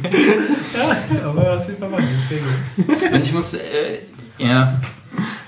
Nee, ich Muss passen. gebe erstmal weiter. Ich kann mich schwer entscheiden, es gibt da mehrere. Also erstens das, was du gerade erzählt hast, 2001. Da kommt dann natürlich dazu der Champions League Sieg, der war natürlich Wahnsinn. Da weiß ich noch, dass ich den bei uns zu Hause geschaut habe, während die Eltern dann irgendwann schlafen gegangen sind und dann total schockiert runtergekommen sind, weil ich das ganze Haus zusammengeschrien habe nach jedem gehaltenen Elfmeter. Und es dann mit mir zusammen noch fertig geschaut haben. Ansonsten das allererste Fußballspiel, an das ich mich überhaupt erinnern kann, das zeigt vielleicht, wie jung oder alt ich schon bin. Oder Äh, wie schlecht dein Gedächtnis. Komm. ja, das, das kommt noch dazu. Ähm, EM 96 Deutschland Kroatien, wo sie den Christian Ziege damals mein absoluter über Lieblingsspieler Bande. dermaßen über die Bande gehauen haben, weil das das größte Treterspiel war, was ich überhaupt gesehen Ich habe. näher war ich nie an der Ähm, AfD. Und wie sie ihn dann gegen Kroatien. äh, aber das war einfach, das, das ist tatsächlich der erste Fußballmoment, an den ich mich so wirklich erinnern kann. Ähm, das war der Hammer. Ansonsten ganz traurig dieses Jahr, kurz vor den 2000ern, was nie passiert ist. Mhm. Ähm, ich will nicht näher drauf eingehen. Habe ich mit dir zusammen geguckt. Mhm, und auch mit den Eltern. Mal wieder. Ähm, und ansonsten glaube ich so, das komplette Erlebnis WM 2006 war geil. Selber im Stadion gewesen zu sein, mal sowas im eigenen Land mitzubekommen, das war einfach cool, das hat Spaß gemacht. Und 2014 war der Wahnsinn. Ähm, ab viel mehr gibt's eigentlich nicht zu sagen. Und Liverpool 2005 gegen AC Mailand. Oh, das ist Da war ich, schön. weil das fand ich einfach, da war ich zwar, also ich war für Liverpool, aber an sich als Fan nicht beteiligt, aber das war einfach so ein absolut geniales Spiel, das war einfach nur geil. Da kommt Didi Hamann rein, die rocken in sechs Minuten dieses Spiel. Das war einfach der Wahnsinn. lustig, dass du das sagst, das einfach der auf meiner. Liste. Das ist total Also, geil, das kann man nicht gut. vergessen. Das ist für immer. Ich habe das damals im, ich habe das damals ähm, acht Stunden später gesehen als die ganze andere Welt. Ich habe damals im Kühlhaus gearbeitet. Das war das Jahr nach meinem Abi. Oh, da und hab dann und hab's dann hab's dann aufgenommen ähm, und habe mich von allen LKW-Fahrern und sowas weggehalten, weil ich halt im Smalltalk kein Ergebnis mitbekommen wollte. Dann war die Schicht zu Ende und ich habe es dann morgens um sechs gesehen. Und dann war das Standbild von den beiden Videoaufnahmen waren bei der zweiten Halbzeit war es ein jubelnder Milan-Spieler und da dachte ich mir so, ey, scheiße, das gibt's ja nicht. Jetzt bin ich gespoilert worden. Die haben mindestens ein Tor geschossen, die Deppen. Und dann haben sie drei gemacht und äh, das weiß ich noch, das habe ich dann morgens um bis um halb acht gesehen bei meinen Schwiegereltern und ähm, ja, war ein sehr schöner Moment. Cool.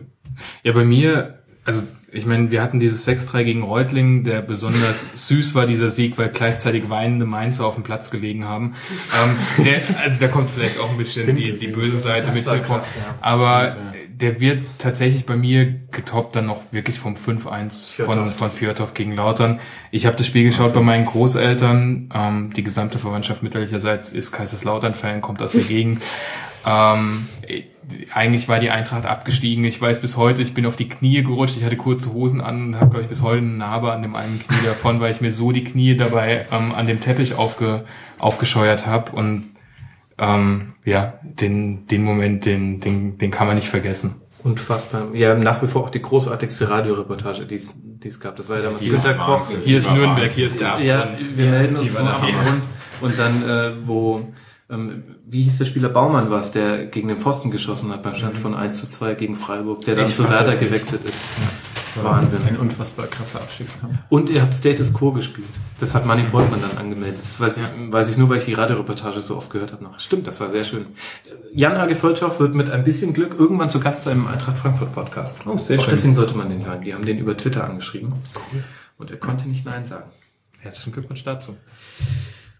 Das war jetzt schön, fand ich. Ja, fand ich auch. Ja. Nicht, so, nicht so ein deprimierender Abschluss wie über 60. Ja, zum jetzt, Glück. jetzt reden wir aber, jetzt, wir reden jetzt aber nicht mehr über Fußball, oder? Oder also über Football. Also ähm, machen wir das beim, während wir jetzt dann unser Essen zubereiten? Ja, Weil absolut. es wird Ja, jetzt ja, ja. Zeit. Ja. Okay, gut. Essen Football. Dann äh, herzlichen Dank, dass ihr mit dabei wart. Ed der Terrier, der Basti. Ich folge ihm jetzt gleich. Wollte Ed ich nur noch sagen. der Clown, mein Bruder. Guck mal, ob das. Account noch existiert. Ja. Dann Ed Max im Real Life als Max. Folgt den Max, wenn ihr ihn durch München seht. genau, genau. Verfolgt ihn. Äh, und Anna, vielen Dank. Äh, ich fand's total cool. War mal was anderes. Und ähm, an alle Hörer da draußen, schön, dass ihr gehört habt. Ähm, und nächste Woche dann wieder eine normale Folge in einer noch unbestimmten Besetzung. Das wird spannend. Bis dahin, eine schöne Woche. Bleibt sportlich. Ciao.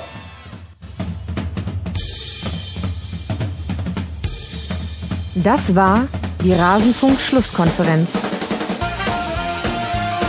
Wir geben nun zurück in die angeschlossenen Funkhäuser.